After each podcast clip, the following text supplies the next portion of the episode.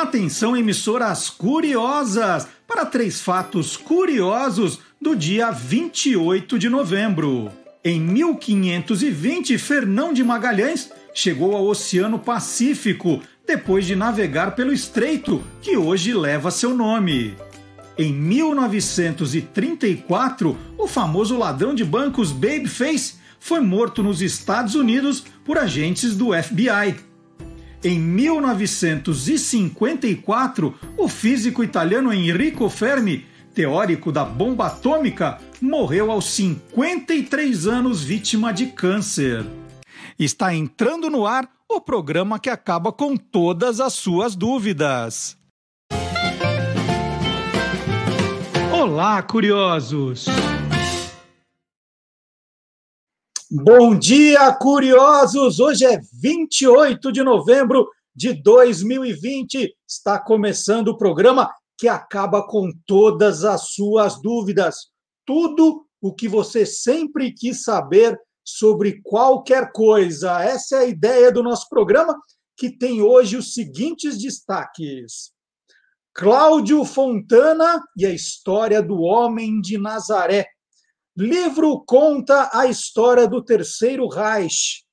Os 80 anos de fantasia, obra-prima de Walt Disney. E no playback, a abertura de Chiquititas. E no Interferência, é você, Lombardi!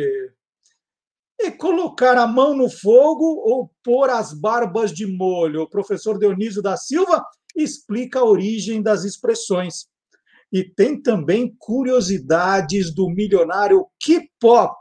Tudo isso e muito mais no Olá Curiosos, que começa com música, música que concorreu ao Oscar. Let's Hear It for the Boy é o maior sucesso da cantora americano, da, da cantora americana Tennessee Williams, música lançada em 14 de fevereiro de 1984. A música fez parte da trilha sonora do filme Footloose. E, e Footloose teve duas músicas que concorreram ao Oscar: Footloose mesmo, e essa da Denise Williams, Let's Hear It for the Boy, que nós abrimos o programa de hoje com Beck e os tiozão.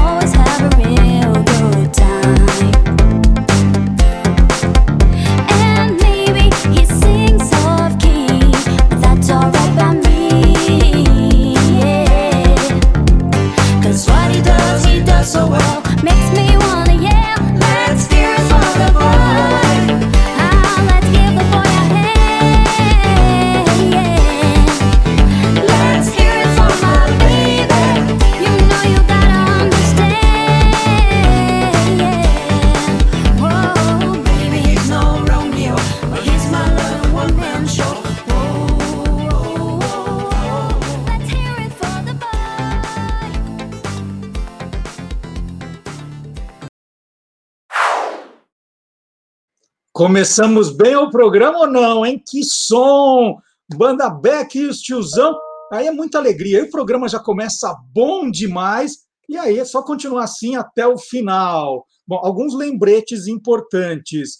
Nós estamos também em podcast. Esse mesmo programa que você pode ouvir e assistir no YouTube ou no Facebook, você pode ouvir também no Deezer, no Spotify ou no SoundCloud. Né? Tem gente que prefere, né? às vezes fala, não, vou deixar para ouvir o programa numa viagem, vou deixar para ouvir o programa numa caminhada, no exercício físico, pode curtir no, no Deezer, no Spotify ou no SoundCloud. Nós temos um e-mail também, olá curiosos, arroba guia dos curiosos.com.br, para você mandar fotos, vídeos, ideias, sugestões. Daqui a pouquinho nós vamos tocar uma música que nós recebemos de um ouvinte, né, de um agora amigo curioso, de um internauta, e nós vamos tocar que chegou pelo, pelo e-mail, olá curiosos, arroba guia dos curiosos.com.br. E nós também estamos nas redes sociais. Você quer curiosidade todos os dias? Tem no Facebook, no Instagram e no Twitter, Guia dos Curiosos. Só, só para dar um exemplo, né? Nós tivemos ontem a Black Friday. Por que Black Friday tem esse nome? No site do Guia dos Curiosos você vai encontrar a explicação. Tem uma reportagem explicando a origem da expressão Black Friday. E tem muito mais, gente. Né? É, tem, tem histórias aí, por que, que começaram a chamar de Black Fraud também? Quais são os produtos mais procurados? Tem muita curiosidade, muita, muita, muita. E ao longo do programa eu vou dando outros destaques também do site do Guia dos Curiosos. Importante você também dar uma conferida, né? guia dos curiosos.com.br. Importante também você deixar o seu like para o programa, deixar o seu comentário, se inscrever no canal, compartilhar com os amigos. Vamos aumentar a comunidade curiosa, né? Vamos espalhar. Mas você deixa, ah, eu ouço depois, agora está o tempo todo na internet. Tem muita gente falando assim, ah, para que ver ao vivo? Eu posso ouvir a hora que quiser e esquece. Não, gente, não é para esquecer. É para ver, ouvir e depois conferir de novo, espalhar. Vamos lá, vamos fazer o canal crescer, hein? Bom, eu já estava falando de Black Friday. Sempre que chega essa época do ano, ainda mais nos dias atuais, é, é, vem, vem notícias de que o nome Black Friday vem de um comércio de escravos, tem racismo envolvido, e nós pedimos para o nosso colaborador Gilmar Lopes tirar essa dúvida, né? É, Black Friday tem alguma conotação racista? E o Gilmar, que é criador do canal efarsas.com, que faz essas investigações desde 2002, responde agora para a gente.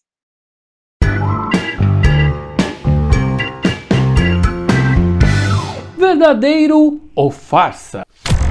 Todo ano, quando vai chegando o finalzinho de novembro, essa história volta a circular. De acordo com um texto bastante compartilhado também nos grupos de WhatsApp, a Black Friday teria surgido da venda de escravos lá nos Estados Unidos. O texto também fala para que ninguém compre nada na Black Friday e faça esse boicote em respeito aos escravos lá dos Estados Unidos. E é claro que todo ano um monte de gente entra em contato querendo saber Será que isso é real? Será que isso é verdadeiro ou farsa? É farsa! Tchau! É farsa mesmo. Após algumas pesquisas, eu descobri que a abolição da escravatura lá nos Estados Unidos aconteceu em 1863 e o termo Black Friday, ou Sexta-feira Negra em inglês, foi usada pela primeira vez só em setembro de 1869, ou seja, seis anos depois. Na verdade, ela foi usada pela primeira vez por jornais para designar a quebra das bolsas lá em Nova York naquela ocasião. Depois disso, o termo Black Friday foi usado em 1951 por uma rede de tabloides lá dos Estados Unidos de circulação entre os varejistas. A matéria que usou esse termo falava de uma época do ano em que vários funcionários ficavam doentes ao mesmo tempo, e isso era péssimo para os negócios. No entanto, o termo Black Friday, como a gente conhece hoje em dia, só foi ficar popular nos Estados Unidos na década de 1990, quando as pessoas usavam o termo para sair do vermelho e entrar no azul. Aqui no Brasil a gente fala entrar no azul, mas lá nos Estados Unidos a gente fala de sair do vermelho e entrar no preto. Por isso, Sexta-feira Negra ou Sexta-feira Preta. A ideia da Black Friday lá nos Estados Unidos é que ela ocorra logo após o Dia de Ação de Graças, que é numa quinta-feira, onde as lojas começam a esvaziar o seu estoque antigo para deixar espaço ali para comprar os novos produtos para o Natal. Eu não achei exatamente quem é que começou com esse boato associando a Black Friday aos escravos, mas eu achei duas publicações numa rede social do jogador de basquete J.R. Smith e da cantora Toni Braxton, que resolveram espalhar essa história falsa e como eles têm muitos seguidores, muita gente acabou acreditando. Mas não é verdade, viu? É farsa. E aí, você quer saber se o que está rolando na internet é verdadeiro ou farsa? Então entra lá no www.e-farsas.com. E agora chegou a hora do desafio musical para você, hein? É o nosso Qual é a Música. Eu vou fazer uma pergunta e colocar três alternativas musicais. Você vai dizer, né, vai dar o palpite, qual você acha que é a correta, e no final do programa, nós vamos ouvir a música, que é a resposta. Né? E as outras duas você confere depois no canal do YouTube do Guia dos Curiosos. Aliás, todas as músicas já tocadas é, e, e, algumas alternativas também no programa de Beck e os tiozão, né? é, você pode conferir lá, tem nas playlists. Você vai ver lá comunidade, vídeos, playlists. Aí você clica, abre a playlist de Beck e os tiozão e pode conferir todas, né? Tem muita coisa legal, inclusive as músicas que não são tocadas aqui porque não são a resposta certa. Mas a brincadeira é com uma. Então vamos lá, atenção para a pergunta. Uma das três músicas a seguir foi oferecida pelo grupo que a compôs a uma banda britânica chamada Brotherhood Man, que a recusou. Olha só, hein? Uma das três músicas a seguir foi oferecida pelo grupo que a compôs para uma banda britânica chamada Brotherhood Man, que a recusou. Vamos ver as três alternativas.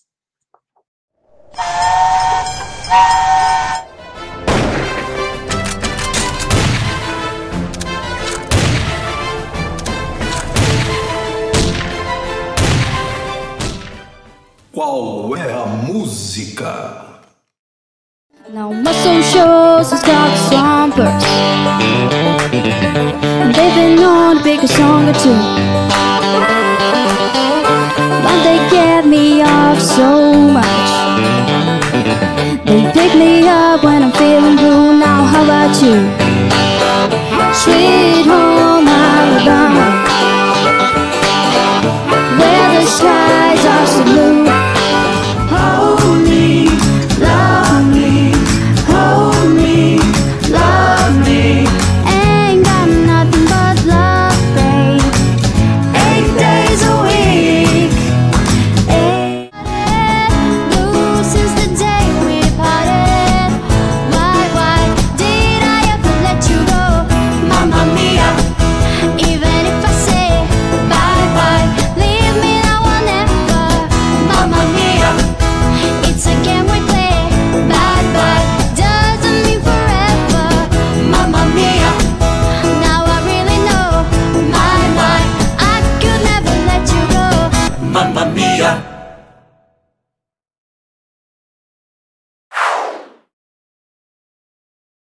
Então vamos contar algumas curiosidades das três músicas. A número um, Sweet Home Alabama, é o sucesso da banda americana Leonard Skynet, lançada em 1974.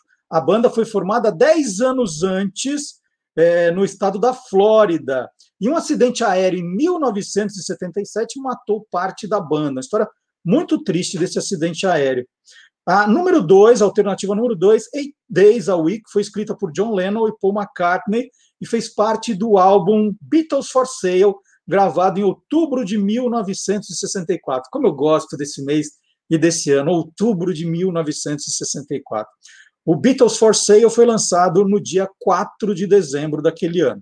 E a número 3, Mamma Mia, foi lançada em 1 de setembro de 1975 pela banda sueca ABBA. Foi a música escolhida para batizar também o musical e o filme com as canções dos dois casais, né, do quarteto. Então, número um, dois ou três, você pode colocar o seu palpite aqui no chat. Se você estiver acompanhando pelo Facebook, pode colocar nos comentários também, né, para agitar né, a, a, brincadeira com, com todo mundo. Essa é a parte importante. E nós vamos agora abrir o programa com curiosidades do mundo animal com o biólogo Guilherme Domenichelli. O Guilherme é criador do canal Animal TV.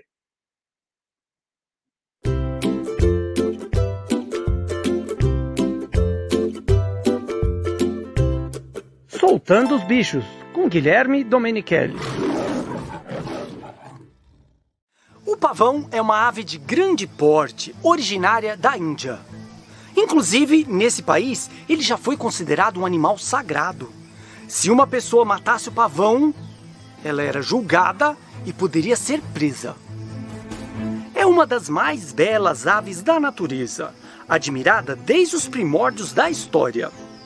Os fenícios foram os primeiros a importar os pavões, quando o levaram para o Egito como presente ao faraó. O rei Salomão estimava esses bichos tanto como o ouro ou a prata. Já Alexandre o Grande o introduziu na Grécia. Os pavões espalharam-se pelo Império Romano já no século XIV era encontrado na França, Inglaterra e Alemanha. A reprodução dessa ave é bastante interessante. começa nos meses mais quentes do ano. Nesse período, os machos ficam com as penas mais bonitas e atrativas. Então, para cortejar as fêmeas, eles abrem sua cauda no formato de leque, mostrando toda a sua beleza. Realmente, as penas dos machos são lindíssimas, como essa daqui. Essa é pequena, mas algumas são enormes, principalmente a cauda, que ele abre como se fosse um leque. É muito legal observar o namoro dos pavões. Em geral, vários machos ficam ao redor de uma única fêmea, todos com a cauda aberta, emitindo seu canto e mostrando suas penas. A fêmea, menor e com as penas de cor apagada, muitas vezes continua comendo e ciscando o chão como quem não quer nada. Depois de alguns dias de exibição, ela decide escolher um único macho para acasalar. Ele será o pai dos seus filhotes. Uma fêmea pode botar até oito ovos.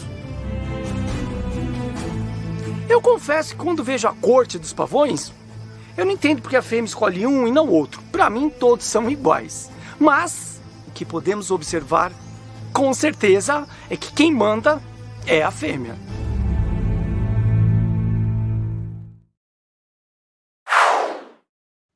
Em personagens do Terceiro Reich, a história dos principais nomes do nazismo e da Alemanha na Segunda Guerra Mundial, o historiador gaúcho Rodrigo Trespac, está falando da casa dele em Osório, no Rio Grande do Sul, apresenta uma nova abordagem sobre um dos tempos mais sombrios da Alemanha e do mundo, a partir da biografia de dezenas de pessoas cujas trajetórias se entrelaçaram para produzir a Segunda Guerra Mundial e o Holocausto. Então, é um livro muito importante nos dias de hoje, né, quando a gente começa a falar desses movimentos que, que querem voltar.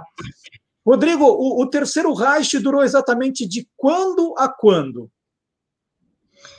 Oi, Marcelo. Primeiramente, queria agradecer o convite né, para participar aqui do teu programa e falar um pouquinho do meu livro, do meu novo trabalho. É, é sempre um prazer falar com amigos, já tivemos outras oportunidades, né, outros livros. O terceiro Reich, ele, ele é delimitado, assim, né, assim chamado, no período que vai da ascensão do nazismo, né, do, do tomada do poder do Hitler em 33, até a derrocada final do regime, quando ele comete suicídio em 45. Então, esse é o período, né, que, que envolve o que a gente chama de Terceiro Reich, e esse é o período que, a gente, que eu englobei no, no livro, né, todas as pessoas que tiveram uma ligação com o regime, eh, muitas delas antes da tomada do poder, ou seja, antes da ascensão, é, do Terceiro Reich, né, essa tomada do poder, e depois até o fim da guerra. Enfim, alguns entraram no decorrer da, desse, desse período, né, alguns já eram mais é, parceiros do Hitler desde, desde o começo. Enfim, essa é a ideia, e a ideia do livro é trazer é, biografias que para o público brasileiro, para informar, enfim, para a gente, as pessoas falam nomes, né, alguns são bastante conhecidos, mas muitas pessoas que estiveram envolvidas nesse, nesse período, é, que tiveram uma importância significativa dentro do regime, dentro das, das, do que se orquestrou, né, do Holocausto, por exemplo, e que não são conhecidas, ou então as pessoas conhecem, mas porque ouviram falar numa citação de um livro, enfim, e, e a ideia, então, é trazer esses personagens, essas pessoas é, para o público brasileiro, não é comum no Brasil a gente ter biografias desses líderes, salvo um ou dois, aqueles que foram mais importantes, eram mais significância assim, para o regime. Então eu dividi o livro em alguns capítulos, é, com temáticas dentro desse terceiro Reich, né? pessoas que eram do alto comando, é, pessoas que estavam muito próximas do Hitler, a intimidade do Hitler, por exemplo, né? o piloto, né, o motorista, o valete, o ajudante, é, pessoas que estavam ligadas e que orquestraram o Holocausto. A gente vê falar muito às vezes do Holocausto, mas é, que foram essas pessoas que realmente orquestraram isso tudo, como é, que se, como é que se deu esse processo até chegar o extermínio de populações inteiras, né, no caso de judeus, ciganos, enfim, e outras minorias. Então, a ideia do livro é sempre trazer, mas que é uma ideia nova dentro do, assim, dentro do contexto brasileiro, de tentar informar as pessoas, e tudo de uma maneira, de uma linguagem bem acessível, que é um conhece bem, que o trabalho é assim, a ideia é trazer é, informações importantes, relevantes, e com uma linguagem simples, não acadêmica, que as pessoas possam entender um pouco melhor esses eventos da história. Rodrigo, do, do, de outros livros anteriores que a gente já, já conversou sobre eles, você sempre teve uma preocupação muito grande, é, que você já falou, da linguagem, né, de ir atrás de histórias que não estão contadas aqui, mas você gosta né, de, de também pincelar com fatos curiosos ali, que é uma coisa que eu admiro demais no seu trabalho. De, desses personagens agora do, do nazismo, da Alemanha na Segunda Guerra, tem os personagens com, com alguma esquisitice, assim, é, coisas né, que a gente fala assim, nossa, esse pessoal não era é, tão certinho quanto eles queriam pregar, não, né? A, a raça superior ali, não. Ah, algumas, é, são muitas as curiosidades, né? Por exemplo, vamos citar um, um que é bem conhecido, assim, do, do público, né, geral, que é o Hermann Goering, que era o comandante da Luftwaffe, né, da Força Aérea Alemã. Ele tinha, era muito pomposo, era um cara possante, grande, né? Tinha uma mania de obras de arte, tesouro, riqueza, opulência, gostava de se vestir, ele tinha um uniforme para cá, ele tinha vários cargos dentro do partido nazista e dentro da, da hierarquia militar alemã. Ele, são, eram dezenas de cargos, e para cada cargo ele fazia um uniforme, gostava de ostentar, enfim. E ele tinha uma propriedade, chama-se Karinhal, que era uma, uma, homenagem à esposa falecida dele. Então ali ele dava uh, livre para suas extravagâncias, né? Obra, obra de arte roubada, enfim. Mas algumas coisas assim, por exemplo, ele, ele usava, inclusive alguns que visitaram ele lá, diz que ele parecia uma prostituta que ia para a ópera. Ele se vestia como extravagante. Ele pintava as unhas, usava maquiagem, enfim, era viciado em morfina. Era alguém assim muito é, é um deles, é um caso. A gente conta tudo. Ele tinha animais de, de, de, de estimação que ouviam leões, tigres é, uma imensa ferrovia de brinquedo, um ferrorama, é, enfim, era, uma, era um, um, um cara bem, é, algumas esquisitices também, a gente poderia falar do, do Goebbels, né, que é era o ministro da propaganda, ele pregava um ideal de raça ariana, que era o ideal do Hitler, né, de, é, que a, a ciência, entre aspas, nazista pregava, de, de, que eram homens loiros, altos, olhos azuis, enfim. Ele mesmo era baixinho, mancava de uma perna, né, ele tinha uma deficiência física, não tinha nada de ariano, se tu for olhar para ele, né, ele era uma pessoa de pele escura, morena, assim, escura, é, cabelos escuros também, não tinha nada do que, a, do que o ministério dele pro, é, pregava, né. E ele tinha o hábito de, de as, as mulheres, as atrizes, é, alemãs que, que, faziam os filmes de propaganda, os filmes que, que, que ele produzia no ministério, é, antes de serem, né, antes de irem para para as cenas e fazer ser contrato, enfim, elas precisavam passar pela ele era um maníaco sexual, enfim, tinha obsessão, tinha várias amantes e, e sempre exigia que as mulheres passassem pela é, pela o famoso teste do sofá, né? E, hum. assim, é uma das, das, das, das aberrações assim, que, que, infelizmente, esse regime tinha. Há algumas coisas, por exemplo, uma, um fato interessante, que é, uma, é um personagem totalmente desconhecido do público brasileiro, que é o Júlio Schaub. Ele era o diretor, o editor do Der Stummer, que é um jornal antissemita alemão, atacava virulentamente os, os judeus de, desde antes da ascensão do, do nazismo, né, lá no começo do, da, dos anos 20, e ele era tão, ele era tão é, uma pessoa fora do comum que mesmo dentro do partido nazista as pessoas tinham medo assim, e receio dele, não, não se encontravam muito com ele porque ele tinha é, é, alguns hábitos assim não pouco convencionais, né? Andava com um chicote na mão, batia nas pessoas, é, atacava realmente muito forte os judeus no, no jornal dele, e, inclusive os próprios líderes nazistas, ele, ele, ele, acusou o Goering, por exemplo, de ser impotente, de ser, ele publicou no jornal dele, nazista, ele, que, o, que o Goering era impotente e que a mulher dele tinha feito inseminação artificial para fazer para ter a filha. E aí, claro, eles brigaram, enfim, o Hitler acabou expulsando ele do partido, ele deixou o partido, mas manteve alguns cargos, né, como o, o, o do diretor do jornal que ele publicava e que, que ajudou a preparar a população alemã, né, junto com o Rosenberg, que era outro, que era o ideólogo que, que pensou esse, esse antissemitismo e divulgou muito em, em, livros e artigos, né?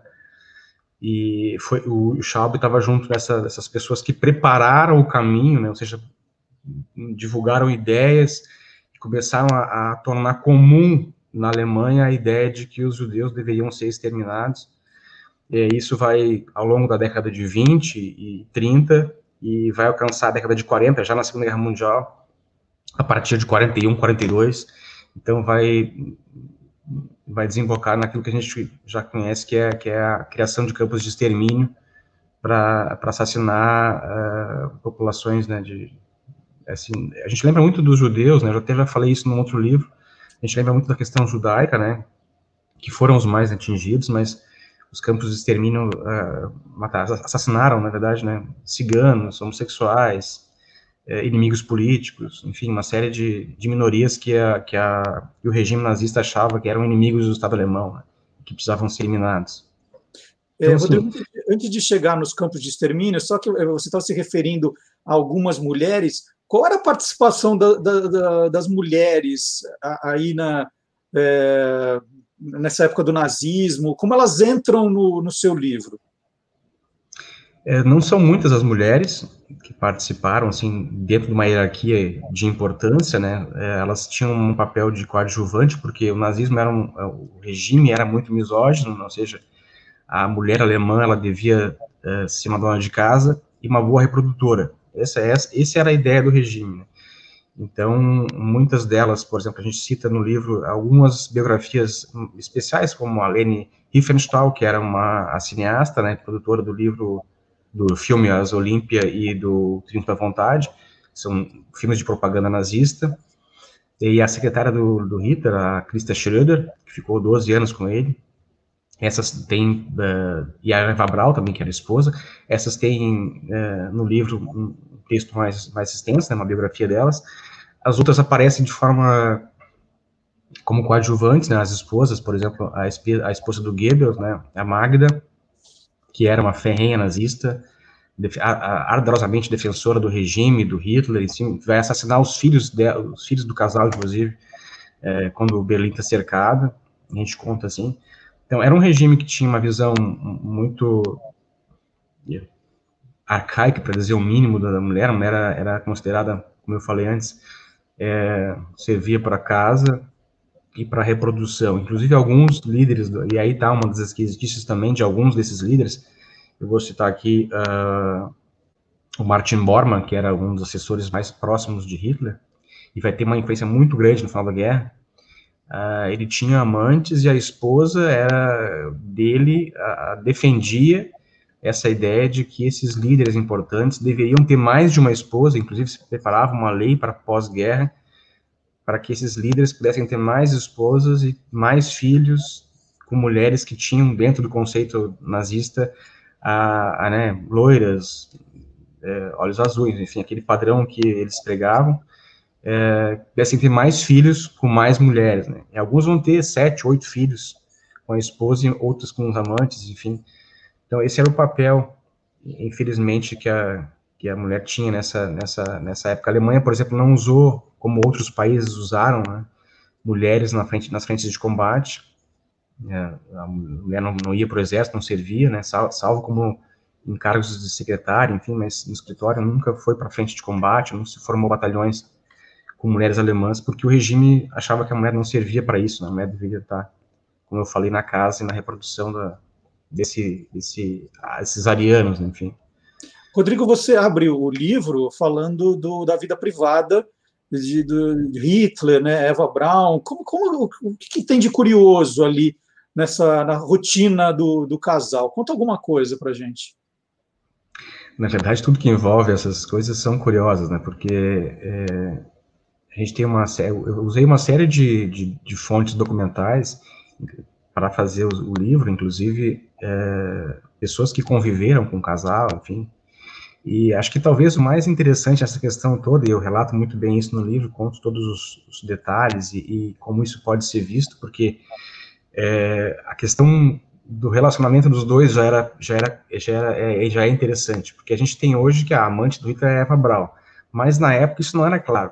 Ela só vai ser conhecida pelo mundo, por exemplo, quando a guerra acaba os alemães não tinham essa, essa visão de que ele tinha uma, uma, uma, uma, mulher, né, que vai ser a esposa dele nos dias finais da guerra.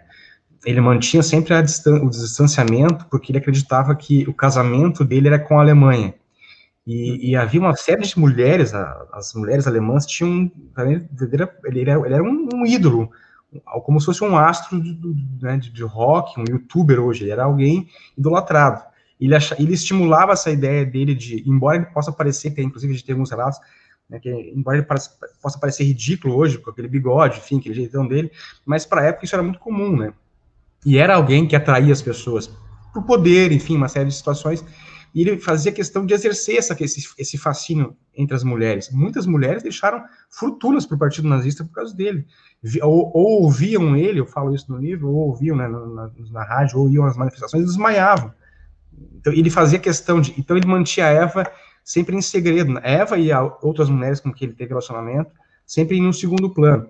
E aí até hoje se discute, enfim, eu falo muito, falo muito nisso no livro, tem uma série de nomes aqui, não vou falar para não confundir as pessoas, mas está no livro o nome das pessoas, enfim, das mulheres envolvidas, ele tinha essa relação sempre muito escondida, e aí se discute, depois da guerra surgiu muito isso também, ah, se ele era homossexual ou não, se ele era bissexual, se ele, se ele fazia sexo uh, na forma comum ou não, porque ele tinha né, é, a autópsia do corpo feita pelos russos depois, e ele tinha um problema, desde a Primeira Guerra Mundial, em que ele tinha um problema uh, nas partes genitais, né, dos testículos, enfim, isso, isso gera discussões imensas, né, se era, não era, enfim, é um assunto por si só interessante. Ela era uma pessoa muito, e, e há várias biografias dela, e que ela deixou de, de, de, sobre isso, né, ela era uma pessoa muito, uh, também com uma necessidade imensa de, de, de ser reconhecida por ele, né, embora ela soubesse o papel dela, que era o papel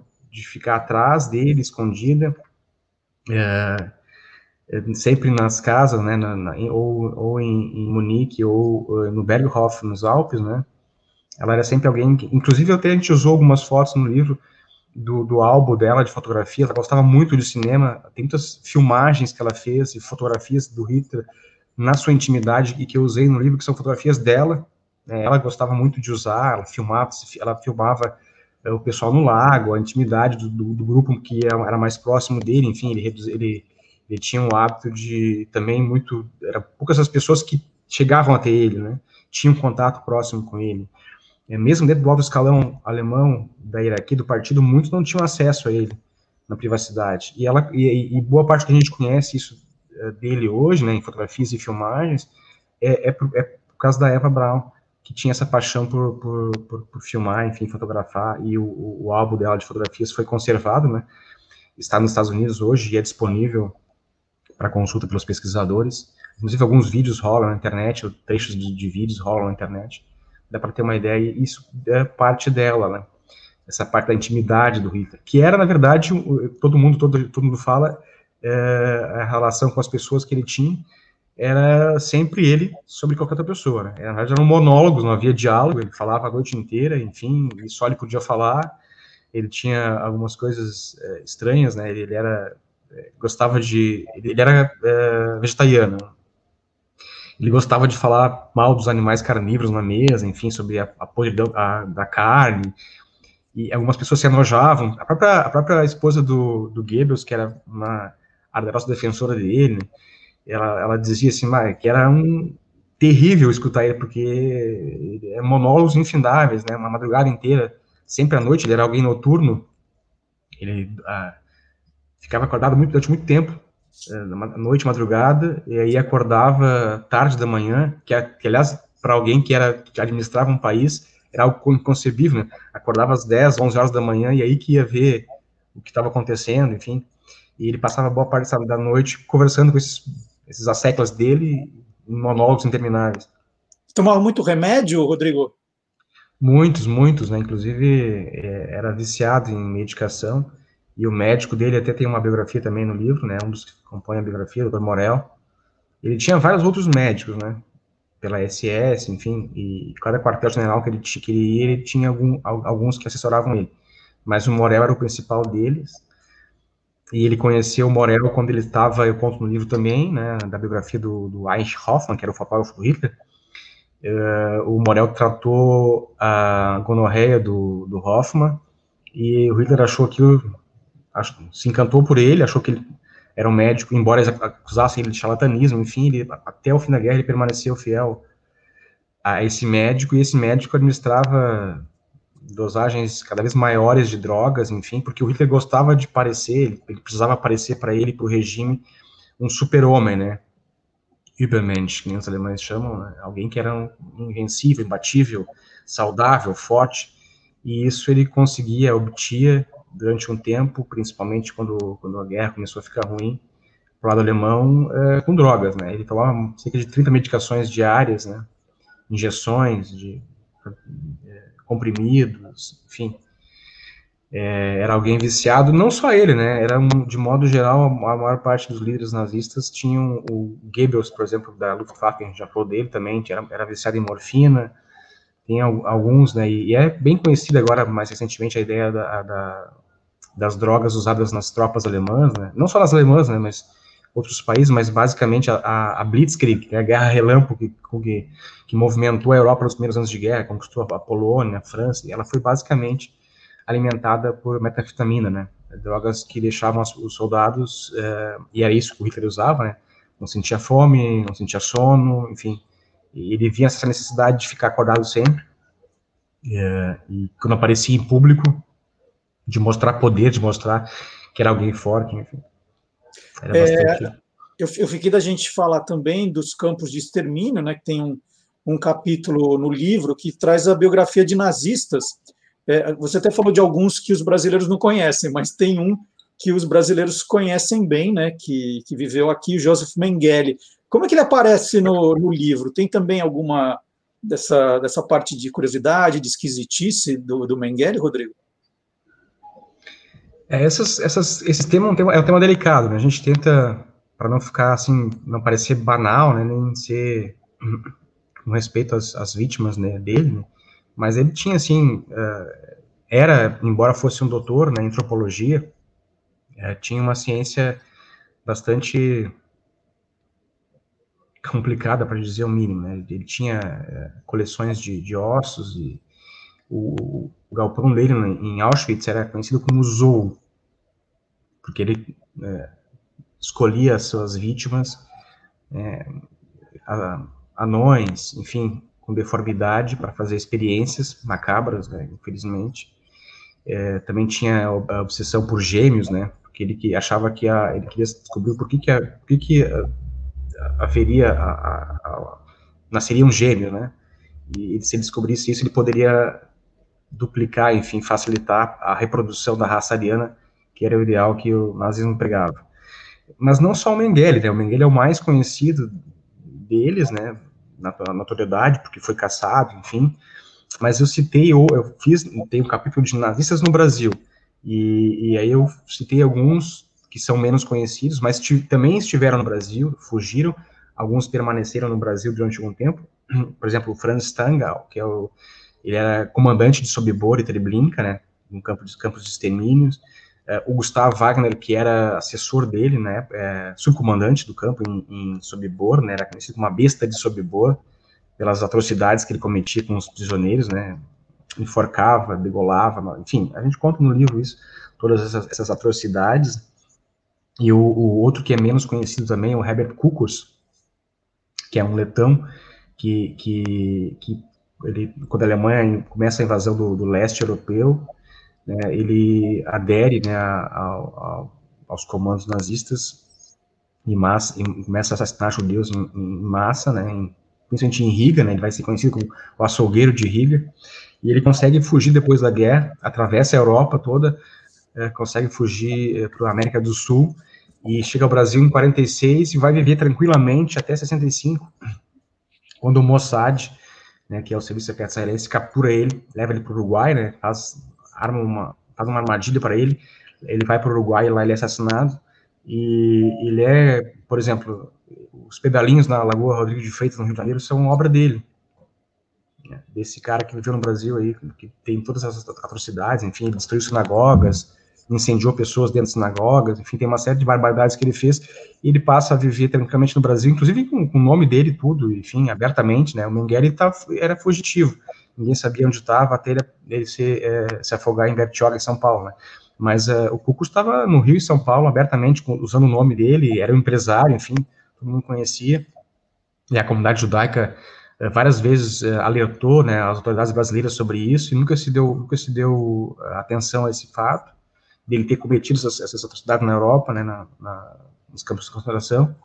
E depois, quando ele, então, o Mossad finalmente decide, consegue é, raptar ele, né? Raptar não, na verdade, ele faz uma armadilha, ele vai para o Uruguai, achando que é um negócio de, de, entre empresas, e lá ele é assassinado.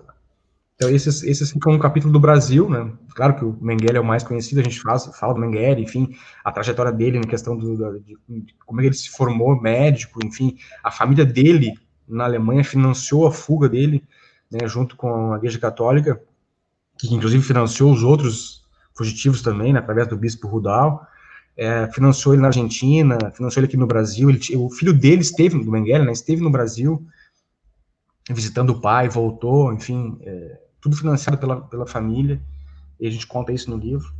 Dos casos dos campos de concentração, a gente tem um capítulo especial também, os nomes do Holocausto, em que a gente conta desde lá do, do Rosenberg, né? Óbvio, o Hitler, a gente já fala isso no capítulo do Hitler, mas aí a gente fala do Rosenberg, que foi o, o cara que, que, que, escreveu sobre, né? Publicou livros sobre o antissemitismo, enfim. E depois o Schaub também, que era o cara que divulgava nos jornais alemães, né? Principalmente o Der Sturmer, que era um, um, um, um semanário antissemita. E aí vão aparecer aqueles que são mais conhecidos, né? O Himmler, enfim, uh, o Rudolf Hoss, que era o comandante de Auschwitz, uh, alguém que é bem mais conhecido também, Marcelo, que eu acho que é até interessante uh, comentar, é o Reinhard Heydrich, que é, na verdade, ele e não o Eichmann, como as pessoas falam, porque o Eichmann teve notoriedade porque ele foi preso por Israel, né, julgado e, e, e enforcado. Mas uh, o, o, o Heydrich, ele, ele que pensou o Holocausto como máquina de matar, ele que pensou os campos, pensou o que seria feito, como seria, como juntariam os judeus, como eles seriam presos e levados para os campos, a distribuição, aonde seriam os campos, tudo isso foi o Heydrich, que era o que estava abaixo do Himmler, né? E ele era na época da guerra um dos caras mais importantes, mais poderosos do, do terceiro Reich, é, abaixo do Himmler. E só que ele, ele foi morto pelos tchecos, né? Pela resistência tcheca em 42. Então ele não não ele não uh, não foi a julgamento. Isso proporcionou que ele não fosse tão conhecido como os outros, né? Porque ele não foi, não, não participou dos julgamentos de Nuremberg, enfim. É, é, então, no Brasil, poucas pessoas conhecem esse cara, mas ele é, foi fundamental para que a máquina de guerra, infelizmente, é, fizesse o que a máquina de guerra nazista, né? Fizesse o que que fez, que é os campos de extermínio, enfim, esse, esses milhões de mortos é, nos campos de concentração. E, e, Rodrigo, por que eh, tanto tempo depois é importante a gente estar tá falando sobre esses personagens? Porque que eh, você falou, são todos temas muito delicados. A gente está falando é, de uma época sombria, né? Como eu falei aqui na, na, apresentação, não só da Alemanha, mas do mundo. Por que, que é importante um livro como o seu nesse momento? Eu acho que é importante porque eu penso, né, que é pelo esclarecimento que a gente traz para as pessoas. Acho que hoje em dia a gente vive muita época de, de, de fake news, né, de, de, de, informações que, que não são. E a gente, eu, eu, trabalho, o meu trabalho é todo ele pautado em documentação original, né, entrevistas, é, relatos de pessoas que viveram a época, também com, com, historiadores que já escreveram sobre o tema, biografias tão sérias. Então, a gente tem um, um, um, é um assunto importante e tratado de forma como deve ser tratado esses assuntos, né? E eu acho que a importância de, de conhecer essas biografias, porque, é que nem eu falei, tem, o livro está dividido em capítulos, né? Um dos capítulos, por exemplo, trata de pessoas que não eram nazistas e que serviram ao nazismo. Então, a gente pode, por exemplo, ver é, como é perigoso servir, né? Por mais que a gente. Ah, eu não, não sou nazista. Por exemplo, o Werner von Braun. Ele mandou o homem para a Lua. Tá? Ele construiu o protopolo dele, ele foi de toda a NASA depois da guerra. Só que durante a guerra, ele construiu as, as bombas V2 que destruíram, tava, tinham a, a, Hitler tinha a ideia de destruir né, os aliados com as bombas que, o, que, ele, que ele produziu. Generais como o Guderian, por exemplo, o próprio Rommel, que é mais conhecido no Brasil, eles não tinham vinculação partidária com o nazismo, né, embora admirassem no primeiro momento Hitler. E mesmo assim prestaram serviço ao monstro. Então, acho que é importante conhecer que as pessoas também, elas não são, não existe assim alguém que é é, as pessoas têm aquela ideia de que é, ah, é, em caixinhas, né? Não é assim. A história do ser humano, a história da, da humanidade e as pessoas, as biografias, elas são assim, são pessoas complexas.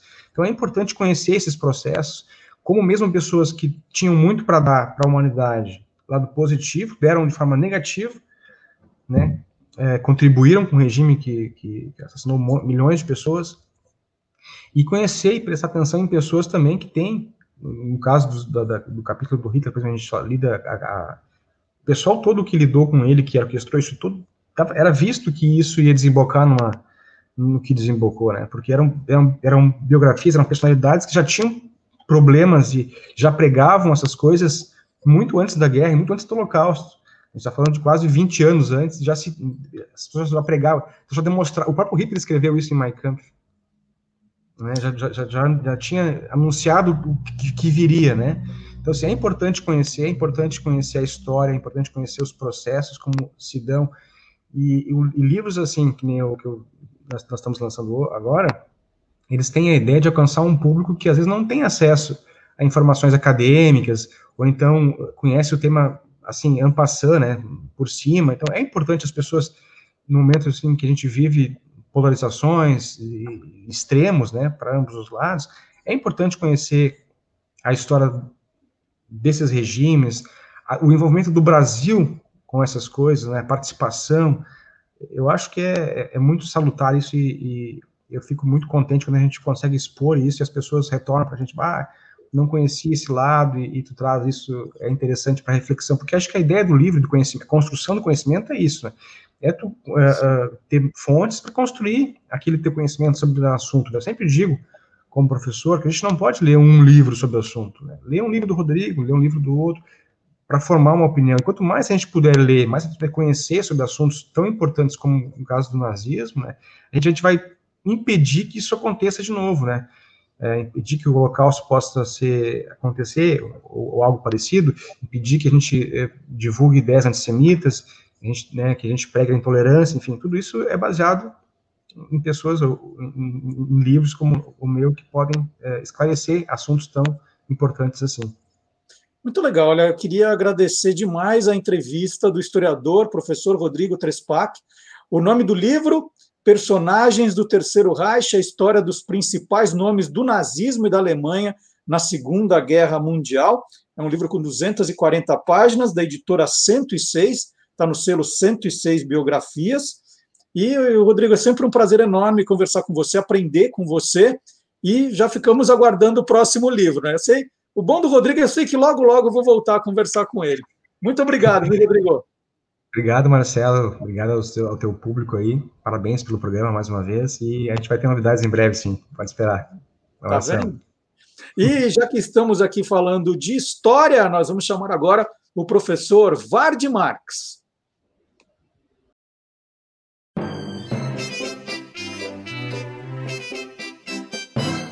Aí tem história.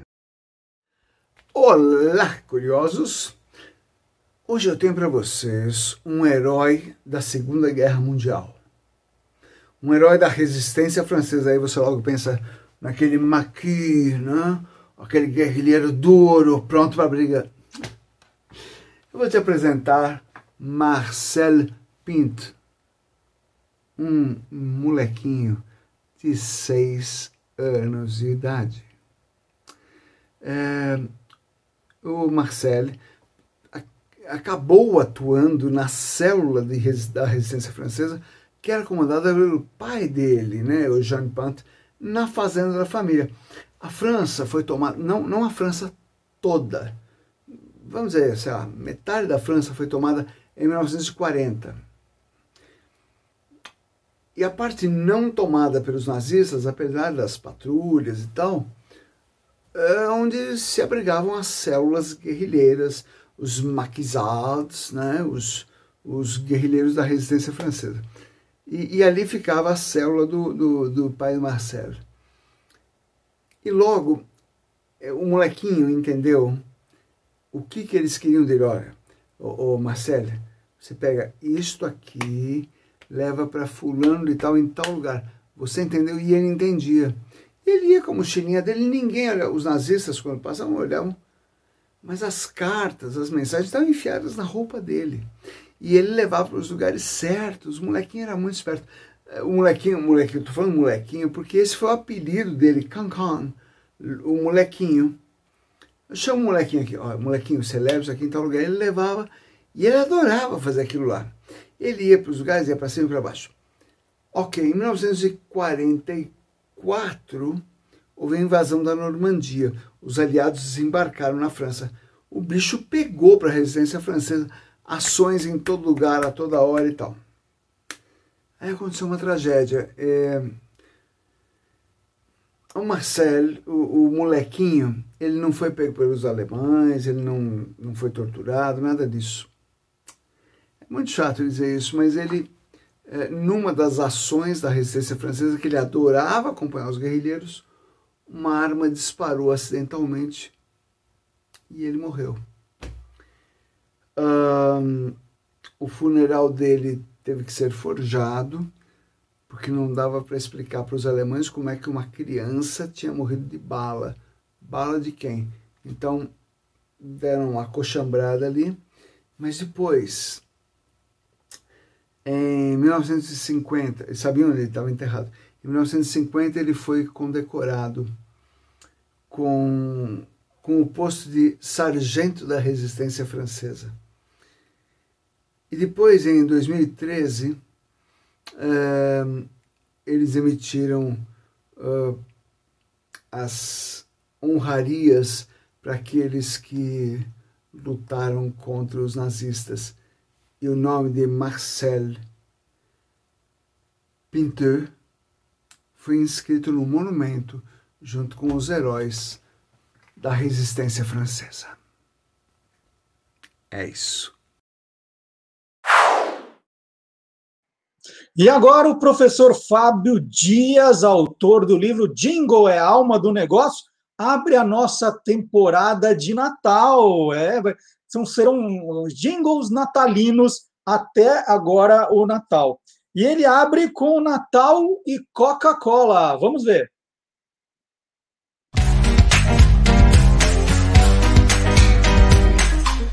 Clube do Jingle. Em 1995, a McCann Erickson, agência responsável mundialmente pela conta publicitária de Coca-Cola, criou uma campanha de Natal onde uma caravana de caminhões iluminados e decorados com temas natalinos desfilava em diversas cidades do mundo, atraindo a atenção de adultos e crianças. Esse comercial foi produzido pela Industrial Light Magic de George Lucas e em cada país onde foi veiculado ganhou uma trilha sonora, ou seja, um jingle no idioma local. Aqui no Brasil, a produção do jingle ficou a cargo da produtora Norte Magnético, que já recebeu uma letra pronta da agência e simplesmente montou um coro afinadíssimo para justamente embalar todas essas lindas imagens que estão na memória de muita gente até hoje com esse jingle em português.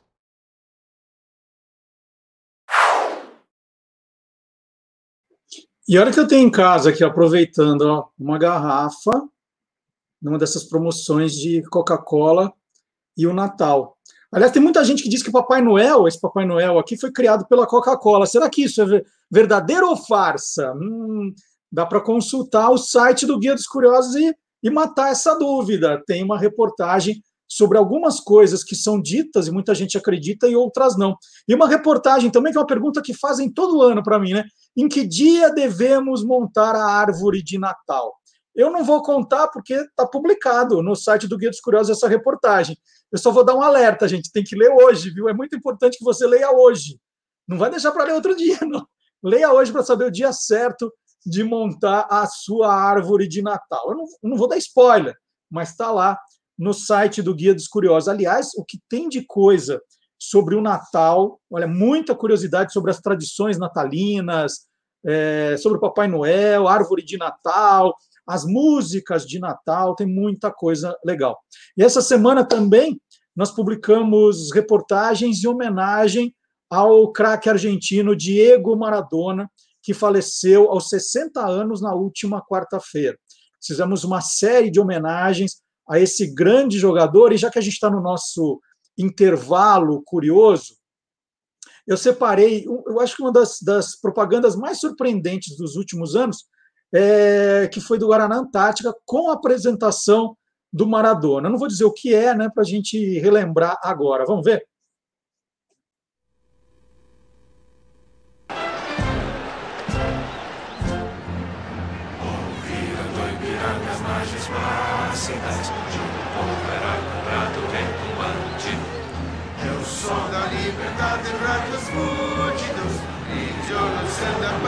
Caramba. Qué pesadelo. Creo que estoy bebiendo mucho Guaraná Antártica. Guaraná Antártica e Seleção Brasileira. Ninguém E hoje eu resolvi aprender tudo o que for possível sobre o K-pop, né? um gênero musical que vem da Coreia do Sul, está pegando jovens do mundo inteiro. E resolvi falar com uma especialista, que é a Mariana Fortunato, de 20 anos, estudante de letras com foco em tradução. Ela é amante do K-pop e admiradora da cultura asiática. Por isso, ela já resolveu até viajar para Seul para conhecer o ambiente e o local onde essa febre se originou. Bom dia, Mariana, tudo bom? Bom dia, tudo bem. Mariana, eu resolvi fazer uma troca com você. Eu vou começar hum. falando tudo o que eu sei sobre K-pop. E quando eu terminar, aí você fala tudo o que você sabe, tá bom? Tá bom. Vamos lá. O K de K-pop quer dizer Korean, né? Porque nasceu na Coreia. Pronto, terminei. Agora é a sua vez. Era tudo que eu sabia. Era só isso? Não sei mais nada. É, quando é que começou, né? Quem inventou esse K-pop? Bom, na verdade, esse foi um gênero que na, foi inventado, na verdade, pelo governo. Tipo, é, a Coreia sempre foi um país, né, desde a guerra, foi um país que passou por muitas dificuldades financeiras, tudo, e eles precisavam de alguma coisa única que diferenciasse eles dos outros países, que uma coisa que eles pudessem vender para fora. Então, o governo resolveu criar um estilo de música que não existia lá ainda, e isso foi em meados dos anos 90. É, eles falaram com um dos maiores músicos que tinha na época, que foi o Seu Taiji, ele tinha uma banda chamada Seu Taiji and Boys, e o Seu Taiji basicamente criou o K-pop no quarto dele. Ele, uhum. O governo deu essa missão para ele e ele resolveu criar esse todo gênero todo novo, né? E a partir daí é, foram começando a surgir empresas que se focavam nisso, que treinavam pessoas para ser os idols que hoje a gente conhece, que promovem esse tipo de música. E hoje é um dos maiores gêneros do mundo, né? Uma das coisas que mais vende e é o que traz mais capital para o país. Então você vê que deu realmente certo essa ideia. Quais são as características, assim, para dizer que é um, um K-pop, o que, que tem que ter? Bom, primeiro de tudo tem que ser um grupo coreano, né? Uhum. Eu acho que é o principal. Apesar de hoje terem muitos artistas de outros lugares, né, de outros países da Ásia, até mesmo daqui, acabou de debutar uma menina brasileira. É... Mas primeiro de tudo tem que ser um, um grupo que foi formado lá por uma empresa de lá, mas, e esse é o essencial, né? Depois o resto, tipo, é, originalmente vocês cantam, eles cantam em coreano, mas eles têm outros releases que são em japonês, em inglês, que é para focar mais gente, né? Trazer mais gente para dentro desse gênero. Mas o principal é isso. E, e são sempre grupos? Eu, eu posso, eu sozinho, fazer K-pop? Não, tem, tem muitos solos também. Uhum. É que tem os solos que são dentro de uma empresa, né? Geralmente eles ficam dentro de uma empresa de qualquer forma. A empresa entra e fala: não, esse cara aqui vai ser um solo porque ele tem as características de um solo. Ou ela coloca você em um grupo. Basicamente, a empresa faz tudo para você. É como se fosse uma gravadora normal, né? É... Mas tem muitos solos também que começam de baixo sozinhos e acabam abrindo empresas por eles mesmos, ou começam numa empresa e abrem outras empresas depois.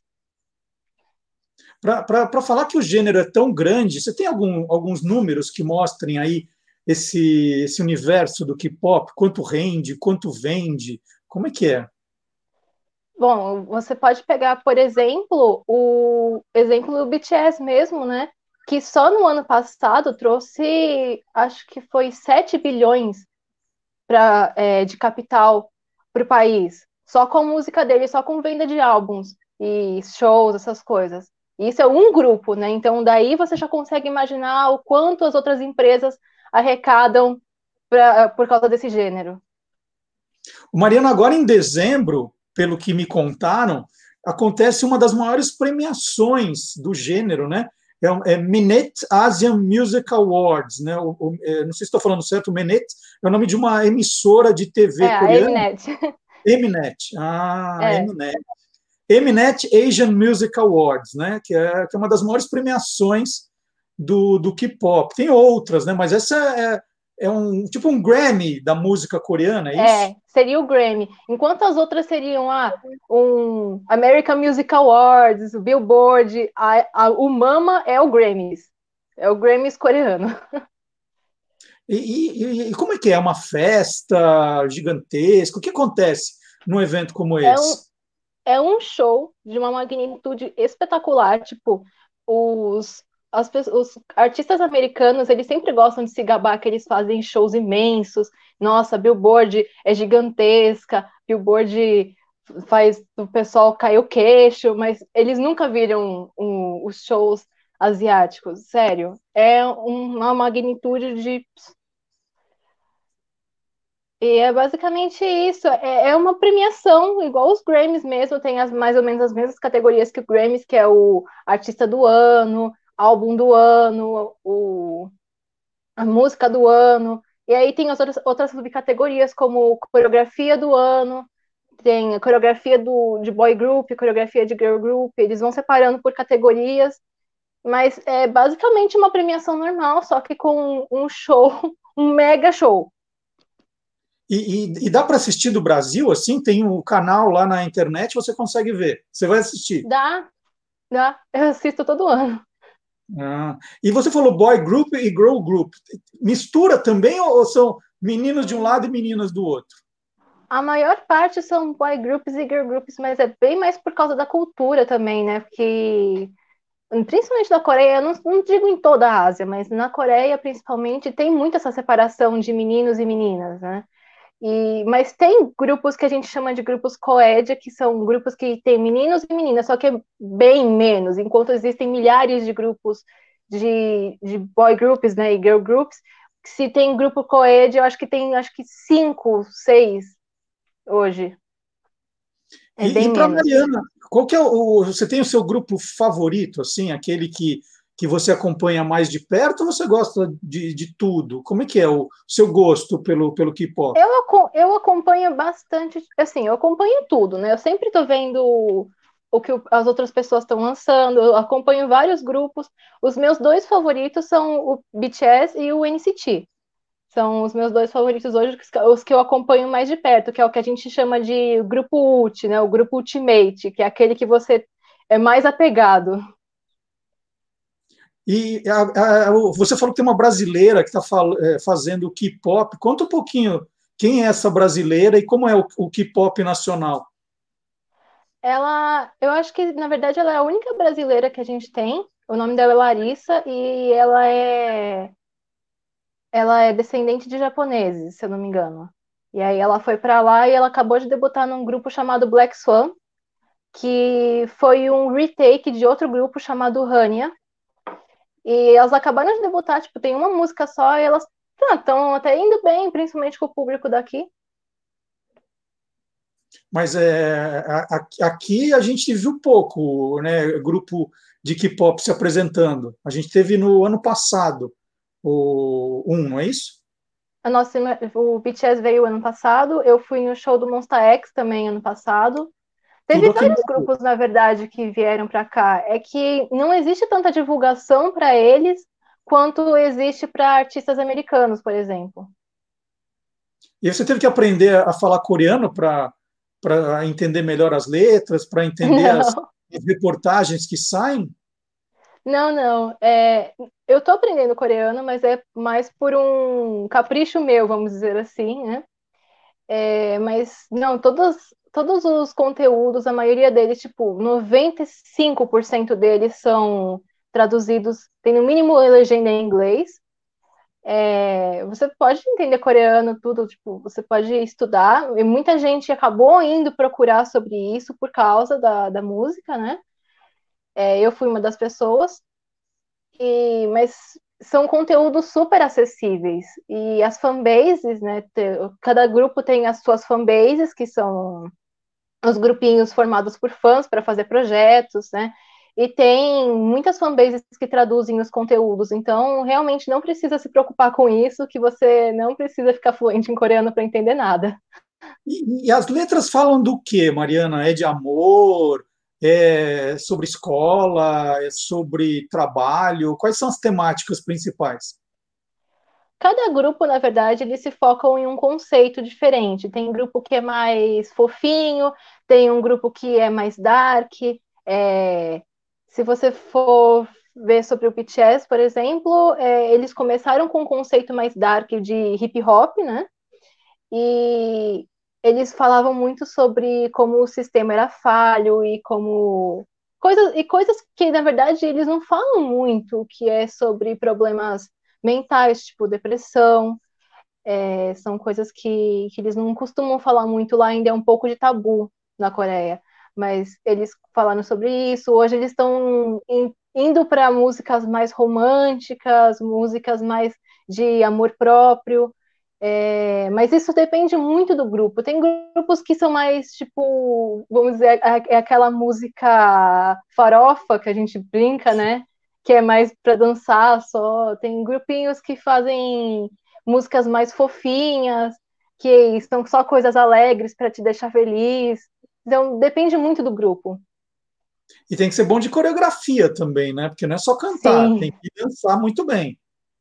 Sim, eles treinam por anos. Tem gente que entra, ah, entrei porque fez um, um teste para vocal, mas você tem que aprender a dançar de qualquer forma. Então eles ficam anos treinando para poder debutar e ser aquele exemplo que a empresa quer. E é sempre uma empresa, né? Tem, tem que ter uhum. uma empresa por trás para gerenciar tudo isso. E aí tem produtos licenciados de monte, eles fazem filmes? Como é essa questão do marketing em volta deles? Bom, marketing é outra coisa absurda. Tem empresas que são melhores que outras empresas em questão de marketing, é, mas é um, é um dos pontos principais sobre isso. Então, você tem vídeos de show que eles fazem todos os DVDs bonitinhos, tem umas caixas enormes que vem um monte de conteúdo dentro. Tem os álbuns que são coisas que são totalmente diferentes do, dos CDs que a gente tem no, nos outros, com os outros artistas, né? São basicamente livros que vêm também cheios de conteúdo, cheio de foto, pôster, um monte de coisa. É, os shows mesmos tem vários brindes, várias, várias coisas que você pode comprar do show. É, o, agora começa, o BTS também começou a fazer filmes, né, documentários que passam no cinema. Então, você vê que por aí que tem muita coisa envolvida. Muito legal. Eu comecei essa entrevista só com uma coisinha que eu sabia, agora eu já sei um montão, graças a Mariana Fortunato, que me contou até do Mnet, eu não sabia o nome, o Mnet Asian Music Awards. Já tem uma data, já? Um dia, assim? Se eu não me engano, é 6 de dezembro que vai acontecer. Eu eles vou assistir. Transmitem, eles transmitem geralmente pelo canal deles no YouTube. Eu vou assistir. Mnet Asian Music Awards, o MAMA. MAMA, Mama. é o nome desse, desse, dessa grande premiação do K-pop, é, K-pop que é coreano, não vou falar K-pop coreano, porque aí é, é, a gente está fazendo uma redundância. Todo K-pop coreano, já aprendi isso também. Mariana, especialista no assunto, muito obrigado pela entrevista, Mariana. Imagina, obrigada por me convidar. Foi muito legal. E agora nós vamos chamar o Silvio Alexandre, que é especialista também no universo fantástico, e ele vai contar para a gente curiosidades dos 80 anos do desenho, filme, né? O Fantasia de Walt Disney. Vamos ver.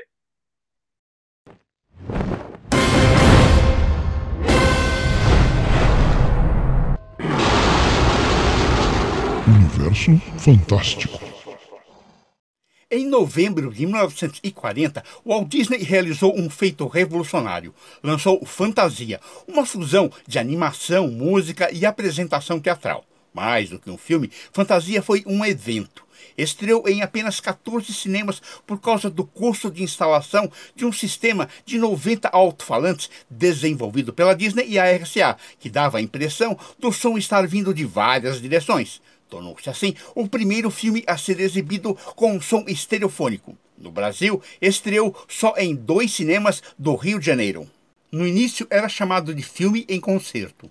O título final foi escolhido depois de um concurso com 250 funcionários do estúdio.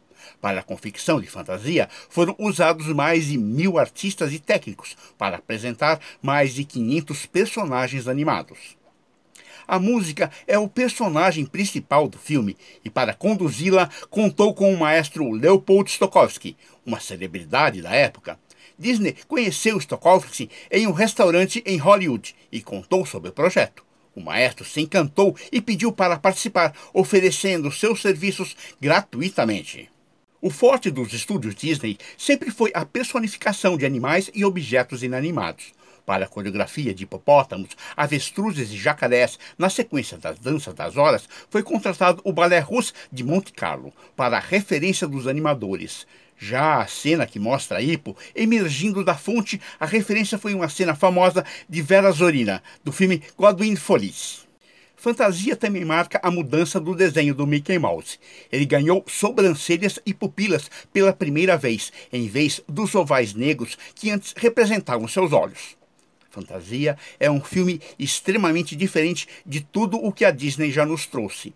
Ele casa diferentes estilos, bastante variados em suas imagens, indo desde o fofo e adorável ao assustador. É o filme mais corajoso, original e artístico do Walt Disney Studios. Informou Silvio Alexandre para o Universo Fantástico do Olá, Curiosos! E agora nós vamos relembrar do Quem Te Viu, Quem TV da última quinta-feira. O Magalhães Júnior falou do primeiro talk show da televisão brasileira. Silveira Sampaio contou histórias maravilhosas. E agora, só para dar um aperitivo, né, caso você tenha perdido, caso você não esteja acompanhando o programa do Maga às quintas-feiras aqui no canal do YouTube do Guia dos Curiosos, Olha, vale a pena, hein? Já são 16 programas, um melhor que o outro, todos guardadinhos ali para você ver a hora que quiser. Vamos, vamos assistir um trechinho do, do de quinta passada.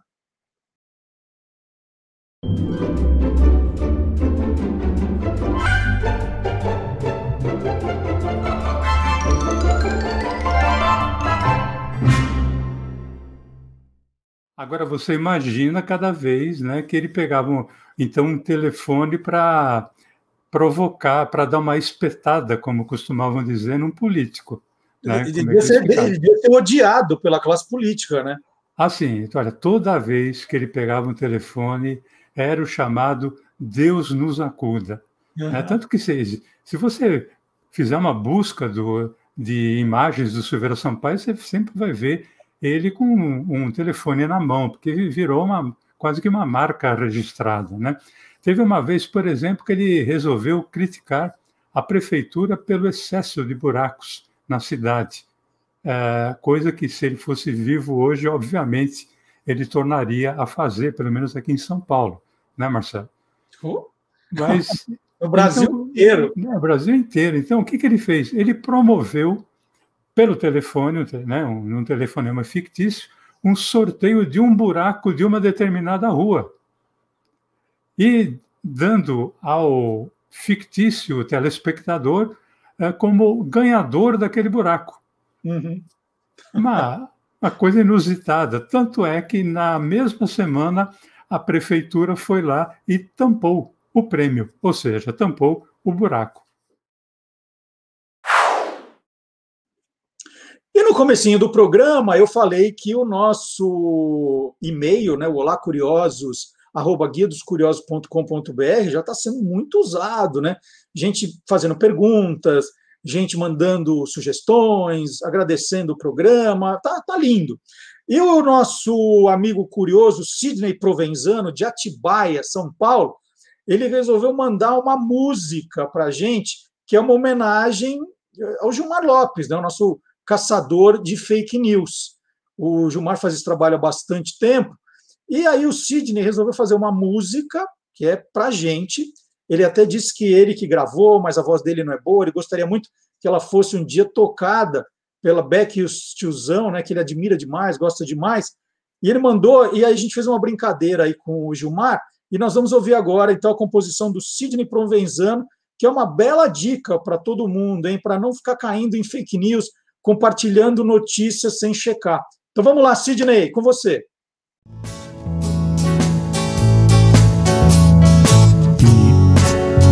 Que as coisas que te mandam são malucas. Curioso amigo, fake news da internet é pra doido. Hashtag pesquise, só divulgue o que for realidade. Mas se a notícia mexe com a sua boca, busque a verdade, pois mentira não educa.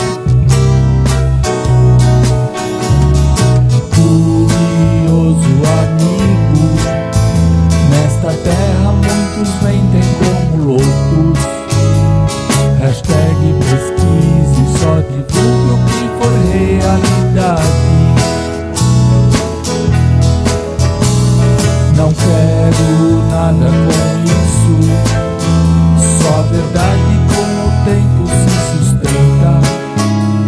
Hashtag pesquise, só divulgue o que for realidade.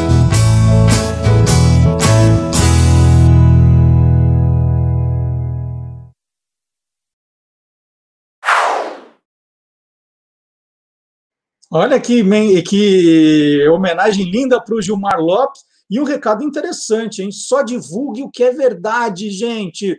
Chega de fake news, ó, isso vai levar a gente à loucura, hein? E olha, todo dia chega alguma. E agora é hora de mostrarmos que o mundo inteiro é curioso.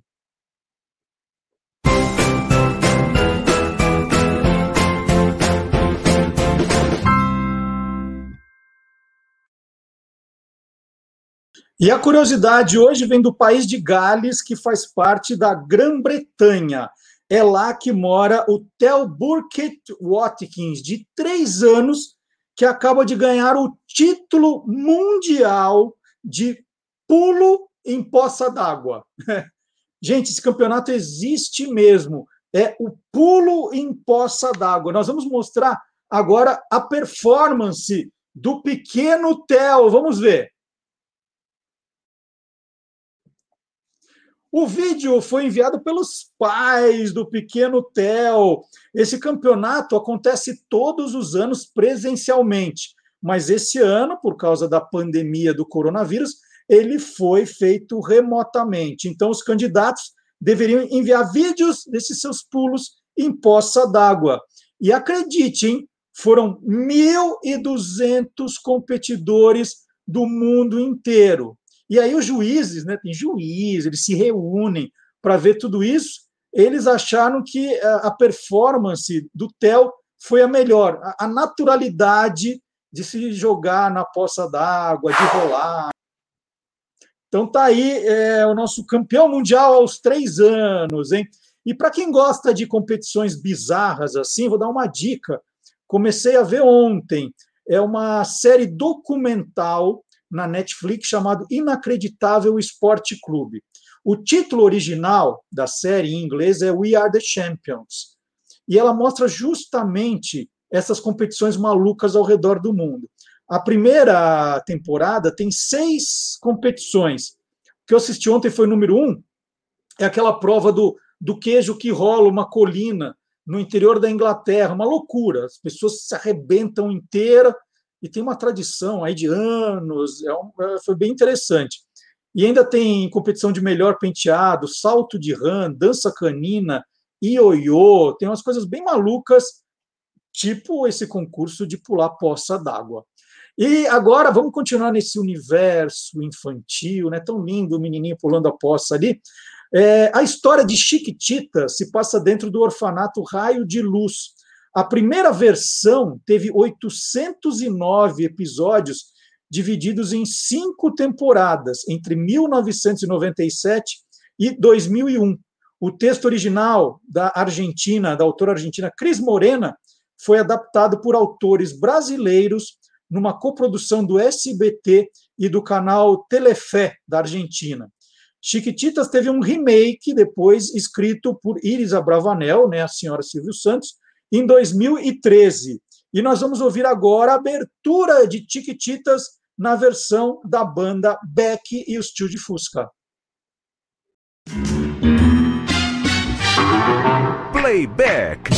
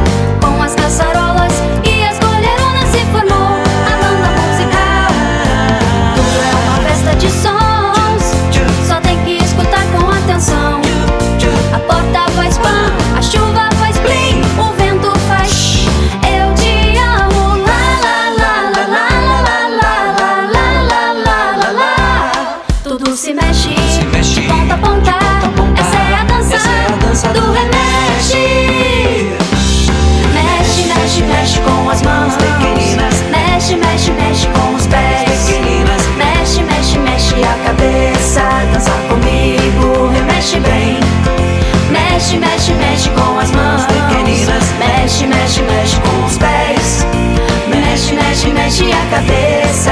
Dança comigo, remexe bem. Mexe, mexe, mexe a cabeça. Dança comigo e remexe bem.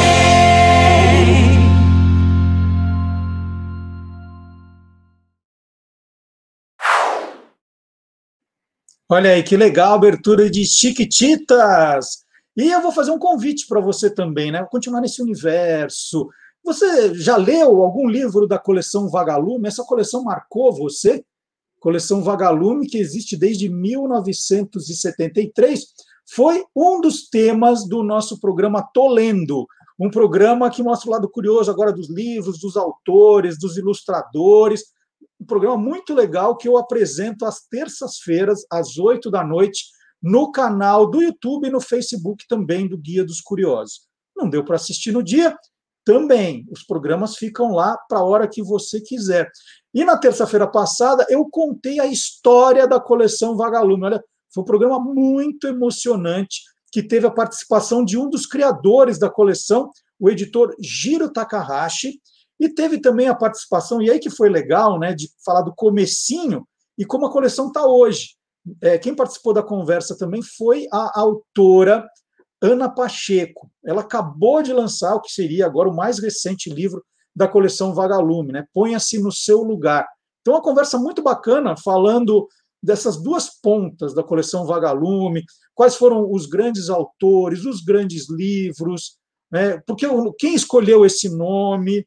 Então, fica o convite, se de alguma forma a coleção Vagalume fez parte da sua vida e da minha continua fazendo, vale a pena acompanhar essa entrevista. Tem até um trechinho aqui que a gente separou para deixar você com mais vontade ainda de ir lá correndo depois do programa e assistir. Vamos ver?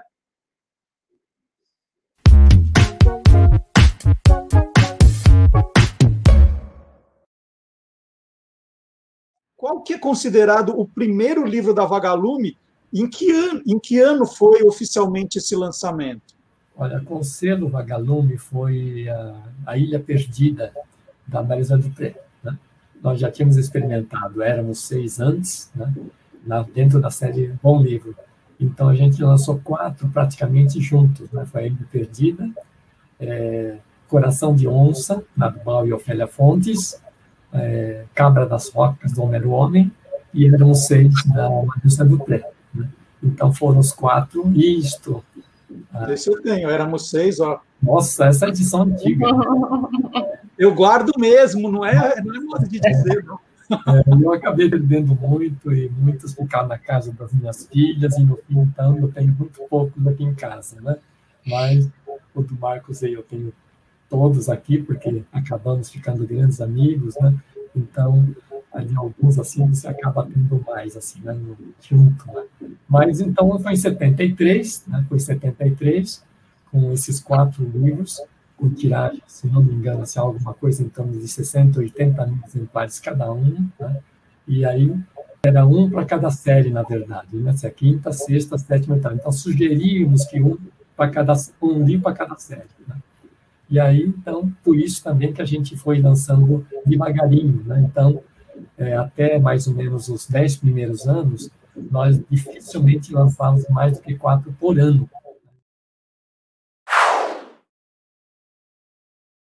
E já fica o convite que na próxima terça-feira nós vamos mostrar um jeito agora moderno, diferente de ler os clássicos da língua portuguesa. Então, convite, terça-feira, oito da noite, o Tô Lendo, é a estreia do programa, sempre um programa novo, e depois ele fica guardadinho para você acompanhar a hora que quiser. Mas tem muita coisa sobre o lado curioso dos livros, né? A entrevista é uma delas. Fica o convite para você conhecer essa novidade, que agora, no canal do YouTube do Guia dos Curiosos, tem novidade às terças, às quintas e aos sábados. E depois nós vamos publicando também os quadros separadamente. Né? Você quer rever alguma coisa, quer ver todos de um determinado colunista separadamente, está tudo lá reservadinho, guardadinho, está muito bacana, vale a visita, vale o like, vale o comentário, vale a inscrição e vale o compartilhamento também. E quem está sempre lendo é o nosso especialista em quadrinhos, o Marcelo Alencar. Marcelo Alencar apresenta. QG das HQs. Olá, curiosos! Com sua linguagem de fácil entendimento e seu visual atraente, os quadrinhos têm um enorme potencial educativo, didático e instrucional. Um dos primeiros autores a perceber isso foi Will Eisner, o criador do herói The Spirit. Entre 1951 e 1971, ele produziu para a revista PS do Exército dos Estados Unidos uma série de HQs estreladas pelo recruta Joe Dope, uma espécie de Zé Bobão. Essas histórias mostraram, por meio de exemplos divertidos, tudo aquilo que os soldados americanos não deveriam fazer na manipulação e manutenção de veículos e equipamentos militares. Nos anos 1960, a companhia petrolífera Shell que tinha um elefantinho como mascote, lançou em conjunto com o Departamento de Saneamento do Estado da Guanabara um gibi de oito páginas que ensinava medidas simples para as pessoas combaterem em casa e nas ruas a proliferação de mosquitos, vetores de várias doenças. As ilustrações ficaram a cargo de Carlos Estevão, que na época desenhava O Amigo da Onça para a revista O Cruzeiro. Em 1972 foi a vez da Turma da Mônica, de Maurício de Souza, explicar como a água era tratada e distribuída no município de São Paulo, além de abordar os problemas do desperdício. Esta revistinha, de 16 páginas, chegou gratuitamente às escolas públicas, editada pela Superintendência de Água e Esgoto da capital paulista. Em 1988, Cartunistas britânicos e norte-americanos uniram forças para alertar sobre os perigos da AIDS e enumerar métodos de prevenção da doença. Os resultados foram, respectivamente, as coletâneas ARG e Strip AIDS USA. E numa viagem que eu fiz para o Chile, encontrei este livro em quadrinhos de 2011 dirigido a crianças, com relatos reais que ajudam a entender os terremotos e a proteger-se desses tremores tão comuns naquele país. A obra, publicada pela editora Amanuta, tem consultoria de sismólogos, psicólogos e bombeiros, e parte do dinheiro arrecadado com a venda do livro foi destinada à ONG Um Techo para Chile, que financia a construção de casas populares para vítimas de terremotos, entre outros. existem vários exemplos de quadrinhos educativos. E você, conhece algum? Que coleção tem o meu xará, hein? Nossa, cada raridade, tudo da coleção dele, isso que é impressionante. E agora é hora de contar a história por trás dos grandes clássicos da música brasileira.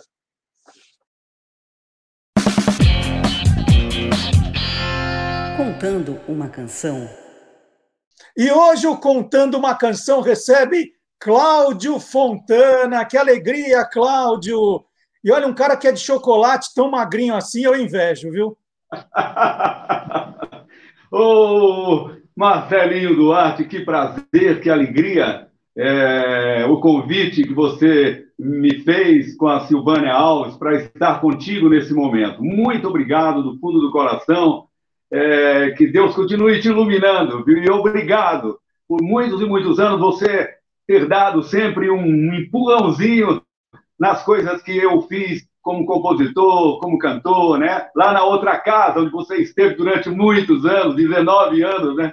Obrigado pelo carinho. Estou aqui à sua disposição. Olha, na verdade, o Cláudio é muito gentil, porque empurrãozinho ele nunca precisou tamanho talento que ele tem de compositor, né? São inúmeros sucessos. O, o, Cláudio foi gravado pelos maiores cantores brasileiros e alguns internacionais. E a gente aqui vai fazer essa homenagem ao Cláudio, escolhendo um dos grandes sucessos dele, que é o Homem de Nazaré. Eu queria que você contasse, Cláudio, já que aqui eu contando uma canção, como é que veio essa música? Conta pra gente a história do Homem de Nazaré. Eu sempre fui é, de uma família muito religiosa. Eu nasci em São Luís do Maranhão, a minha terra querida, né, para a qual até escrevi um livro contando a história da minha vida e, e, da minha família, dos meus amigos. Então, é, dessa religiosidade da minha mãe, que era filha de Maria, é, é, mamãe tinha até calo no joelho, de tanto que ela se ajoelhava para rezar por nós, né? Meu pai dizia assim, Lindoca, que era o nome dela, ô oh, Lindoca, para de te ajoelhar, Lindoca, senão uma hora você não levanta mais. e aí, é, na igreja de Santo Antônio, que ficava perto da minha casa em São Luís do Maranhão, eu fui batizado pelo querido Padre Paulo. E quase que fui cruinha, né? E lá ali naquela pracinha de Santo Antônio, é, eu acompanhei durante toda a minha infância e juventude é, a, a, tudo que acontecia naquela igreja. Depois eu fui estudar em colégio, no Colégio Marista, lá em São Luís do Maranhão. Eu sou aluno marista, né? sempre muito agarrado com Jesus Cristo, né? Sempre muito agarrado com Jesus. E eu, quando, depois de ter feito tudo em São Luís do Maranhão, cantado é, nos programas infantis, cantado é, é, no programa de rádio, eu fui comunicador também, eu tive na, na, na Rádio Gurupi, em São Luís do Maranhão. O Gurupi era uma emissora associada do Assis Chateaubriand, que tinha as Tupis, Tupi, Gurupi, pelo Brasil inteiro. Eu trabalhei lá como comunicador, né, disque jockey na época, né, do programa é, é, que tinha lá, é, tocando as músicas de sucesso da época, Calbi, Peri Ribeiro, os sucessos populares, dos quais eu me tornei fã. Então, depois de ter feito tudo por lá, e cristão como fui, eu vim embora para o Sul, Rio de Janeiro, São Paulo, e fui parar é, no programa Silvio Santos, os galãs cantam e dançam aos domingos. Né? No dia de domingo, após ter cantado no Silvio Santos, eu fui almoçar na casa de um amigo chamado Cláudio Roberto, né? depois das duas, três, três da tarde, mais ou menos. É... cheguei na casa dele, não tinha ninguém, eu não tinha avisado. E eu voltei para casa, mas sempre eu pedi a Deus fazer uma canção que falasse de Jesus, mas não dissesse o nome dele, Jesus, nem Cristo, né? que, que falasse dele como, como homem, os 33 anos que ele passou aqui na Terra. Quando eu vim ali pela, pela, pela Rebouças, ali a, a, a 9 de julho, não me recordo bem, eu, sei, eu morava já na, na Vanhandaba, esquina da Painha ali. Ali morava eu, morava o pessoal dos originais do samba, o Mussum também morava ali, na esquina comigo. Brincava muito, nos encontrávamos por ali sempre. E aí, no ouvido, como se um anjo tivesse me cantando o refrão da canção. É, é. Ei, irmão, vamos seguir com fé tudo que ensinou o homem de Nazaré. O refrão, assim, eu falei, meu Deus, o homem de Nazaré é Jesus. É Jesus, homem, rapaz, aí eu peguei meu fusquinha, eu tinha um fusquinha, eu tinha um fusquinha vermelho, um fuscão vermelho, aliás, na época, né, era um fuscão vermelho. Aí eu, não era preto, era vermelho meu, fuscão vermelho, eu fui embora, entrei ali, dobrei, subi a van, andava, parei, entrei em casa. Eu tinha um gravador Akai de rolo, lembra disso? O Akai Sim. de rolo, aquele de rolo, ficava do lado da minha cama. E eu, toda vez que ia compor, eu ligava o gravador e pegava o violão e pá, começava para não esquecer a canção. A maioria dos compositores brasileiros é, populares, né, assim, são, fazem isso, né? E aí Cara, eu cheguei em casa, a nossa é, tinha uma mocinha que trabalhava para mim, mas só ia dia de semana. Nesse dia ela estava lá. Ô, seu Cláudio, eu abri a porta com a música na cabeça, doido para ir para o gravador para gravar, né? E não perder a melodia. E aí ela começou a falar: Mas, seu Cláudio, o senhor já está aqui? Eu estava ali vendo no Silvio Santos agora mesmo. Eu falei: Eu que pergunto, o que, que você está fazendo aqui, Maria?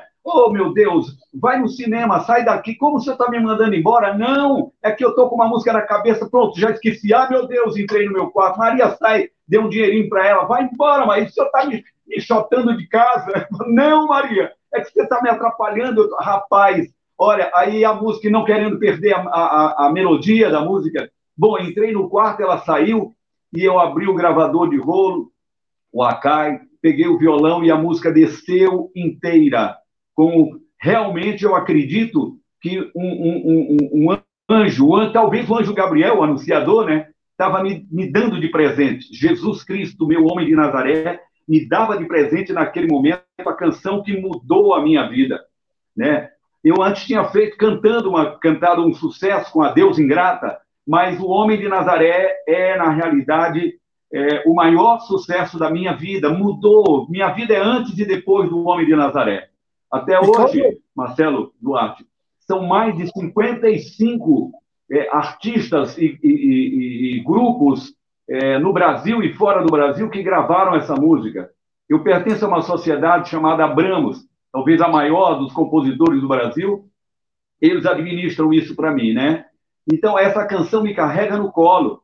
Né? Ela me deu todas as. Essa casa que eu estou falando aqui, de onde eu estou falando com você, eu comprei com o dinheirinho do Homem de Nazaré, o primeiro trimestre. E foi até o George Friedman, o cantor George Friedman, que na época estava trabalhando na Guizardi. Ele, ele era cantor, tudo, mas também fazia algumas coisas como, como vendedor da, imobiliário, né? E aí ele, Cláudio, tem. Eu falei, George Friedman, eu não tenho dinheiro, eu não sei nem. Os primeiros três meses que a música estourou, foi a primeiro lugar do Brasil, em 1973. Ele disse: Você vai ganhar um dinheirinho, você tem casa? Eu falei: Não, eu moro num apartamentinho. É, aí ele disse assim: Então você vai comprar uma casa. Eu falei: Mas eu não tenho dinheiro. Ele falou: Não, você vai ganhar com essa música dinheiro. E foi ele que, o primeiro cheque do trimestre do Homem de Nazaré, eu só endossei atrás e foi para dar entrada nessa casa casa onde eu moro até hoje, 47 anos depois.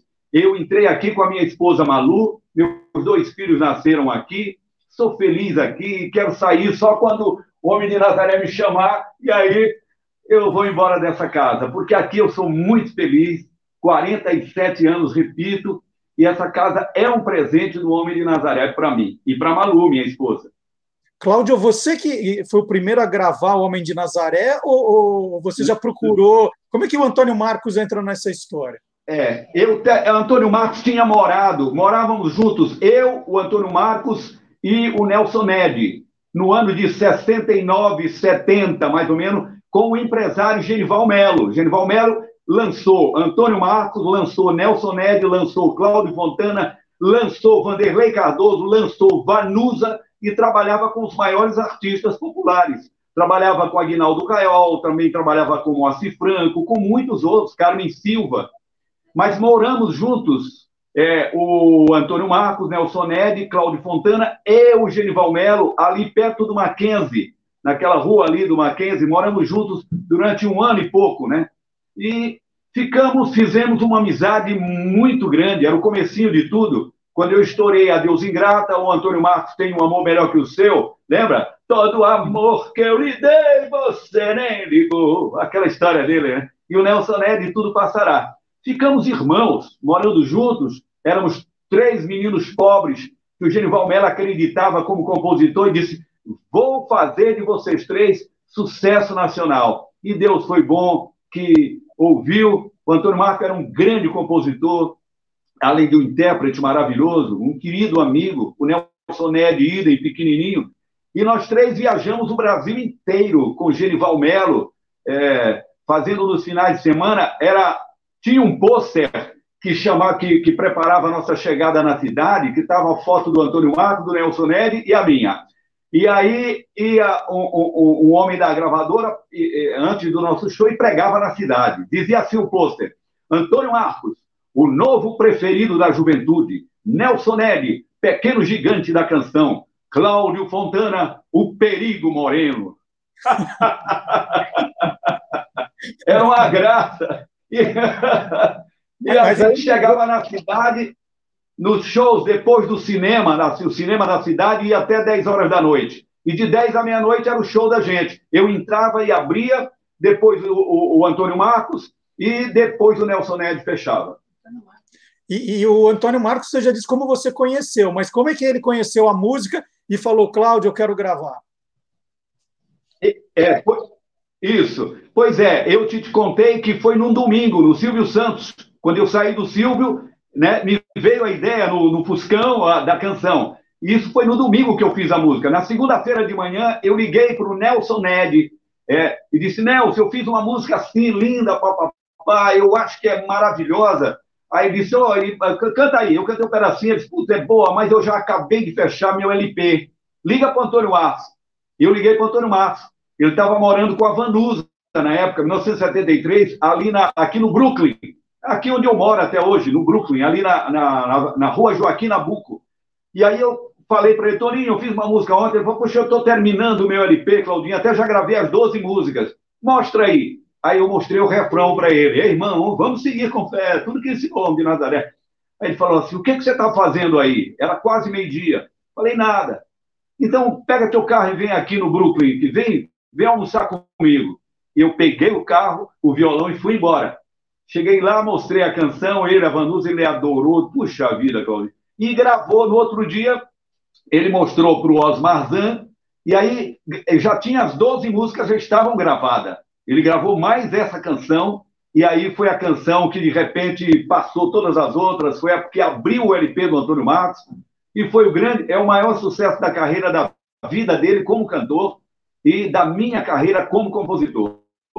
E ele é um grande compositor, né? Olha que ele tem a música Como Vai Você, com Roberto Carlos.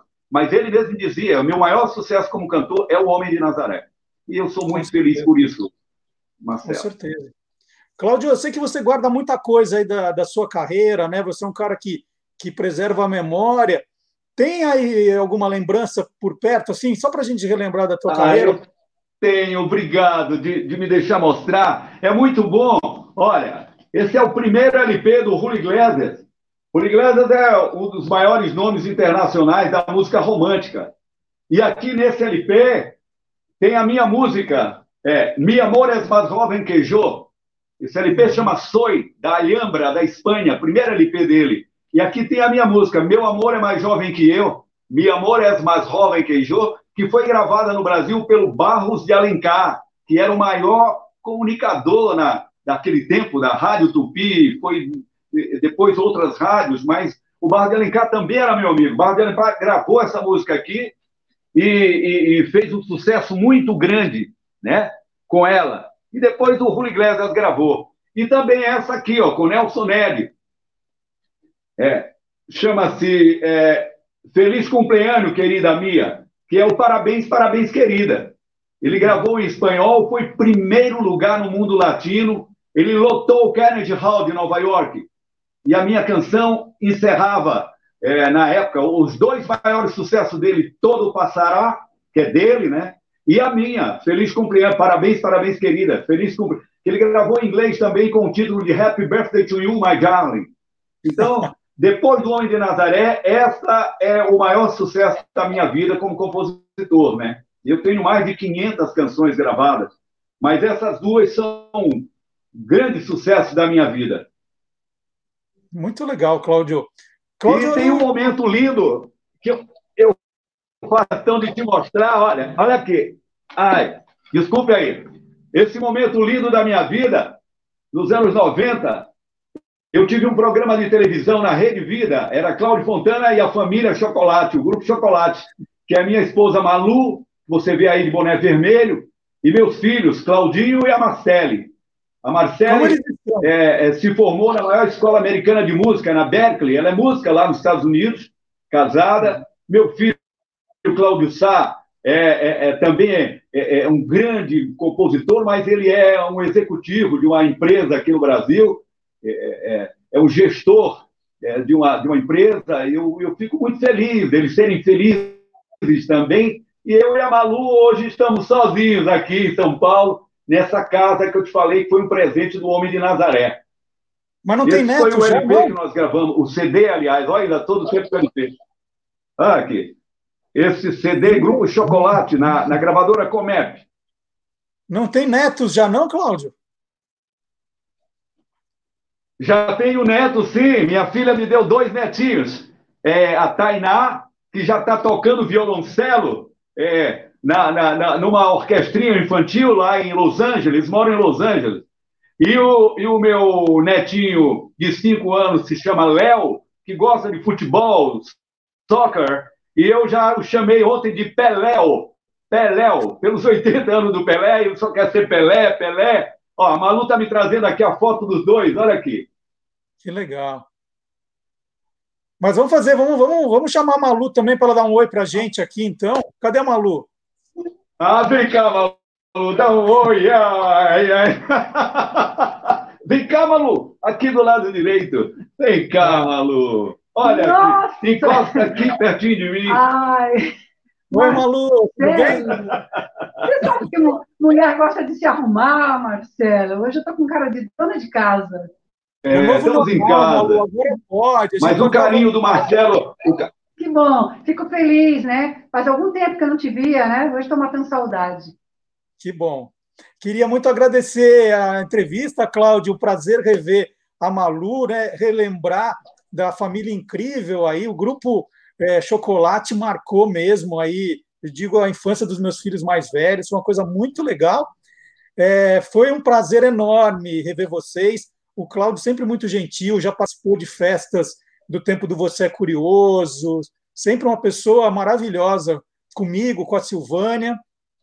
E nós vamos terminar essa conversa ouvindo o Homem de Nazaré, numa versão que o Cláudio gravou com a banda do nosso programa, Beck e o Steel de Fusca. Olha que, que bacana é. isso.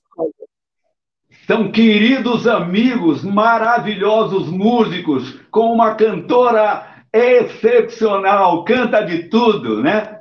Se tivesse é nascido lá nos Estados Unidos, já estaria entre a, os grandes nomes internacionais. Mas ela, graças a Deus, é brasileira e vai nos dar, como já dá muito orgulho de vê-la cantar. E que bom que são os padrinhos do seu programa. Muito legal. Então, Malu, muito obrigado. Cláudio, muito obrigado. E a gente termina então essa conversa maravilhosa, contando uma canção com Homem de Nazaré, Cláudio Fontana e Beck e o Steel de Fusca.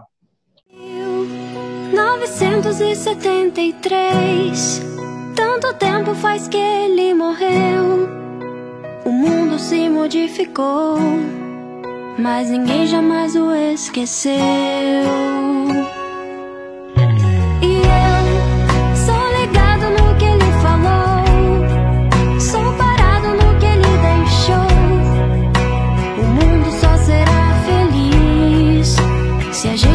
cultivar o amor.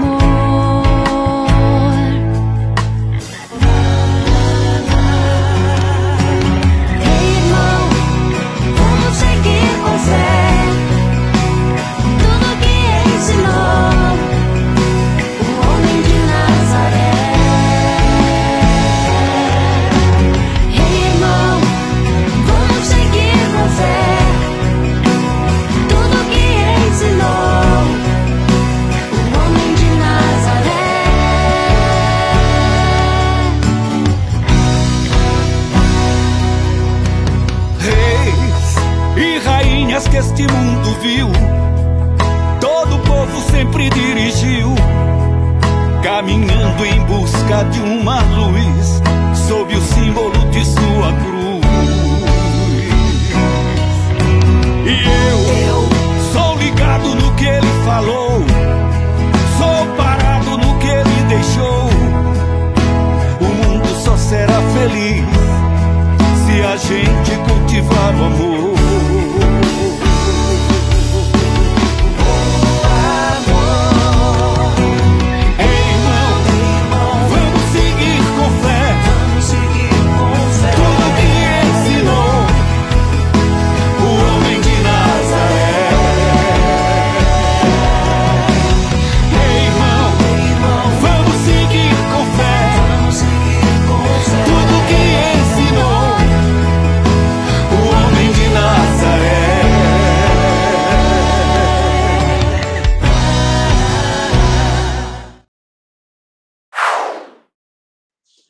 Nós saímos do rádio, mas o rádio nunca sairá de nós. Hora do professor Marcelo Abud. Interferência. Interferência. Uma das vozes mais famosas da história da TV brasileira, a de Lombardi, começou também no rádio. Durante mais de 30 anos, Lombardi foi locutor da Rádio ABC de Santo André. O sonho de menino, na verdade, era ser narrador de futebol, e Lombardi já tinha realizado parte desse sonho ao integrar uma das mais importantes equipes de esporte da história do rádio brasileiro, como ele revelou a alunos da Faculdade Metodista nesta entrevista raríssima em que ele fala um pouco sobre sua trajetória no rádio. Meus amigos, minhas amigas, a minha vida começou na equipe de esportes da Rádio Bandeirantes, com o Fiore Gilhote, o Pedro Luiz, o Edson Leite, o Geraldo José de Almeida. Lindo, lindo, lindo, olha lá, olha lá no placar. Fiore Gilhote, torcida brasileira. Meu padrinho foi quem fez o teste com Lombardi e deu certo, deu certo. É, o teste foi coroado de êxito. Depois, então, eu comecei a é, seguir o meu caminho, né? Fui em frente. Perguntei para o Fiore, para o Pedro, Luiz, o que foi o maior locutor esportivo da história desse país, né? Geraldo José de Almeida, se precisava fazer algum curso, falou, não, você já tem o curso de Deus, é uma dádiva, né? Já tem a voz, já tem a dicção perfeita, cada dia melhor do que antes. Então, é, nós estamos aqui para o que der e vier. Deu certo. E além de trabalhar na AM, na ABC AM, o Lombardi também foi a primeira voz da 97 FM, hoje Energia 97. Quem nos conta essa história é José Antônio Constantino, o fundador da 97 FM. Aí você colocou a rádio no ar, mas não tinha Eu dinheiro para contratar dinheiro- eu não locutor? tinha dinheiro para contratar ninguém. E o que, que você fez? Então, a rádio, ela abria a hora que eu acordava. Você pegava os seus horas. discos pra- Era disco que eu tinha em casa. Ela, Tá. ela foi rock justamente por causa disso, que eram os discos que eu tinha na minha casa. É os discos que você tinha. Isso. Quem foi o primeiro locutor da O 97? Lombardi do Silvio Santos, pô. Tá brincando? Brincando, Zé? O Lombardi era funcionário do meu pai durante 30 e poucos anos. Ele tinha um programa no AM. E eu precisava pelo menos colocar o nome da rádio no ar, entendeu? ZYD 907, AB na época era ABC FM Estéreo Limitada. E quem gravou isso daí foi o Lombardi no AM e eu botava no ar. Aí, não- FM 97. Ah, o Lombardi. ABC FM Estéreo Ó. Limitada. 97.7 em fase experimental. Este foi um trecho do Morde a Sopra, programa que é levado ao ar nas manhãs da 97 FM e está disponível no YouTube, em todas as suas versões. Um grande abraço para você e lembre-se, continuamos em sintonia no blog e no podcast Peças Raras. Eu espero você por lá. Até a próxima! Bom, e agora, chegando a hora do almoço, né? Todo mundo olhando o relógio, falou, que hora termina esse programa que eu quero almoçar? Aí eu resolvi fazer uma coisa que era muito tradicional no Você é Curioso, que é a hora da degustação curiosa. Na semana passada, fui dar uma voltinha no bairro da Liberdade, em São Paulo, fazia tempo que não ia lá, lá tem sempre novidade de comidinhas, encontrei um supermercado com produtos chineses. Né? Já tinha um lá, pequeno, agora tem um gigante, tem um gigante. E olha, gente, encontrei a batatinha Leis. Deixa eu ver se eu consigo mostrar direitinho. Sabor pepino. Vocês já provaram essa? Ó, Leis sabor pepino, tá aqui. E ó, deixei guardadinha para provar com vocês. Será que é bom isso aqui? É, quem gosta de pepino deve ser bom. Vamos ver, ó. Hora do almoço, todo mundo está passando vontade, né? Nossa, gente, um horror. Quer dizer, um horror, não. É, é que tira aquele gosto da, da batatinha e entra o gosto de pepino. Não, não é um horror, não. Só porque a segunda já estava melhor? Eu acho que é um impacto. A sua mente fica programada para quando vê uma batatinha, pensar que tem o gosto daquela batatinha. Mas não, aí tem um gosto de outro tipo de batatinha. Mas olha, hum, já comecei a gostar mais, ó. Sabor pepino. Ó, é bom. Mas você tem que imaginar que você não está comendo aquela batatinha que você está acostumado. Tá bom. Aliás, vou mandar para Silvânia Alves provar. Não vou comer tudo, não. Então, batatinha leite sabor pepino, ó. Olha cada coisa que a gente acha. E agora com vídeo dá para mostrar que a gente está comendo mesmo e que o produto é de verdade, né? No rádio, vocês tinham que acreditar. A gente podia falar assim: nossa, estou comendo a batatinha. A gente fazia barulho. Agora não, a gente tem que mostrar mesmo que está comendo. Ó, comi tudo. É, agora, amanhã nós temos eleição em algumas cidades do país, né? Nós teremos segundo turno. E essa, esses últimos dias, aquele monte de debate, né? acusações. E aí, num debate para a Prefeitura de São Paulo, o candidato Guilherme Boulos perguntou para o candidato Bruno Covas: o senhor coloca a mão no fogo pelo seu vice? Né? E achei, falei, puxa, olha que ideia para o Olá Curiosos, né? E aí já, já entrei em contato com o professor Dionísio da Silva, que sabe tudo de palavras, expressões, autor de vários livros. Falei, professor, vamos, vamos explicar da onde surgiu a expressão pôr a mão no fogo? Ele falou, olha, e vou fazer mais, hein? Já que a eleição é importante, vamos falar de pôr a mão no fogo e também de colocar as barbas de molho. Então, são as expressões que nós vamos desnudar hoje.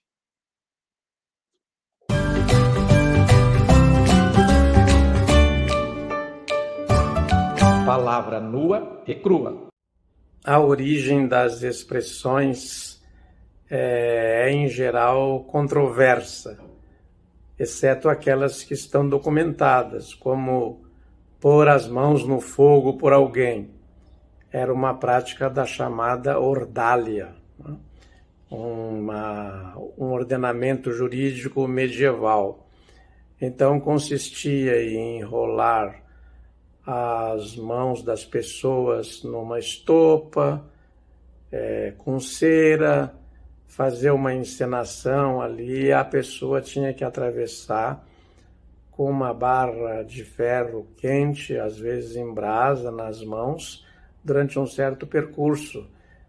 E as mãos ficavam lacradas durante algum tempo, e daí a autoridade judiciária desatava as mãos, se elas estavam sãs, a pessoa era inocente, se estivessem queimadas, era culpado. Então gerou a expressão botar a mão no fogo por alguém. Evidentemente, esse, essa pantomima toda era feita ao, distante dos olhos da multidão, e aqueles que manipulavam os julgamentos também manipulavam os recursos. É, já a expressão pôr as barbas de molho, é, quando as do vizinho estão ardendo, resulta de uma de uma mudança de, de palavras, né? A palavra barga foi entrou na expressão como barba e essa variação deixou a frase quase sem sentido mas como a Inquisição é, queimava as pessoas e o fogo era sempre presente, aquelas choupanas cobertas de barga, este ramo para fazer choupana, quando a do vizinho queimava, o outro é, tomava cuidado, deixava aquela cobertura da sua casa de molho, as bargas, de molho para não queimar a sua casa. Esta é a origem da segunda expressão e não está documentada. É, alguém disse que a origem é esta e foi sendo repetida. Não há certeza, é, como no caso do pôr as mãos no fogo por alguém, que a origem seja esta.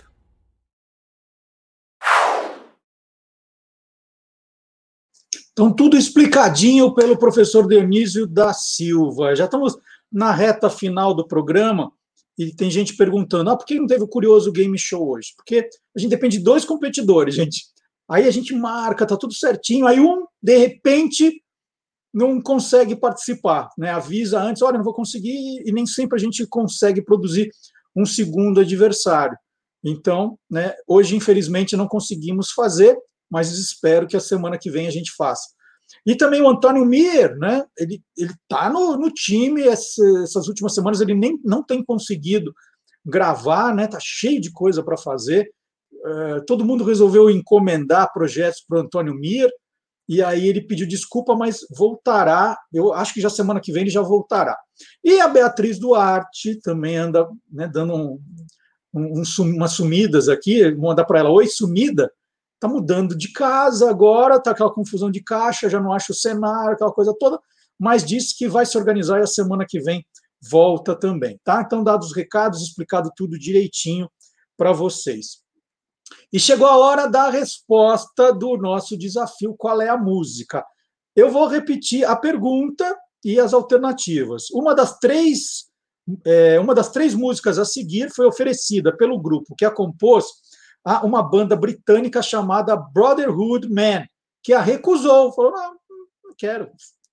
Que música foi essa? Alternativa 1, Sweet Home Alabama. Alternativa 2, Eight Days a Week. E alternativa 3, Mamma Mia. Bom, estão é, me criticando porque sempre a resposta certa é a música 3. Né?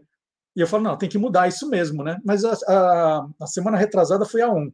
Mas todo mundo fala, bom, agora, mas quem me conhece sabe que eu ia terminar o programa com Mamma Mia, né, gente? Ah, quem me conhece há algum tempo sabe que ia ser a aba para terminar o programa. Então a resposta certa é a número 3 de novo.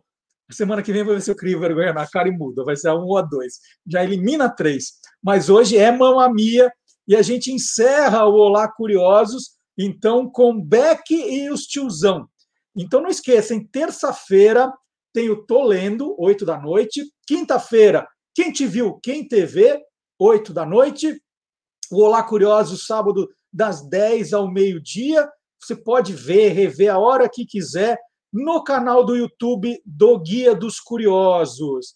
Então, pode rever os programas antigos, aquele que você perdeu. Gostou de uma coisa separada? Pode ver só aquilo. Esse é o bacana desse canal, essa é a grande novidade. Então, não esqueça o seu like, o seu comentário, né? Já se inscreveu? Vamos aumentar essa comunidade curiosa? Olha, tenho certeza que tem mais gente curiosa que não sabe ainda do canal. Vira e mexe nas redes sociais, eu recebo mensagem: Ah, você não está mais na Bandeirantes? Oh, cadê você? Eu estou aqui no YouTube, gente.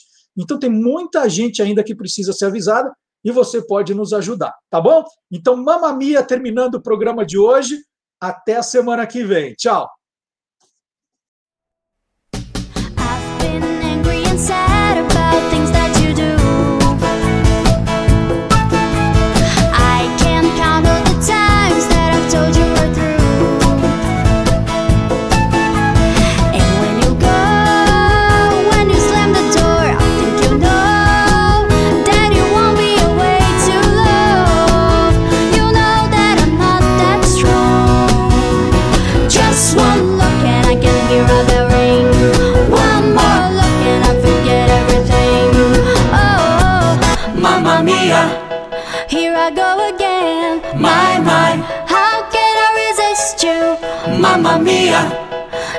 Mia, does it show again?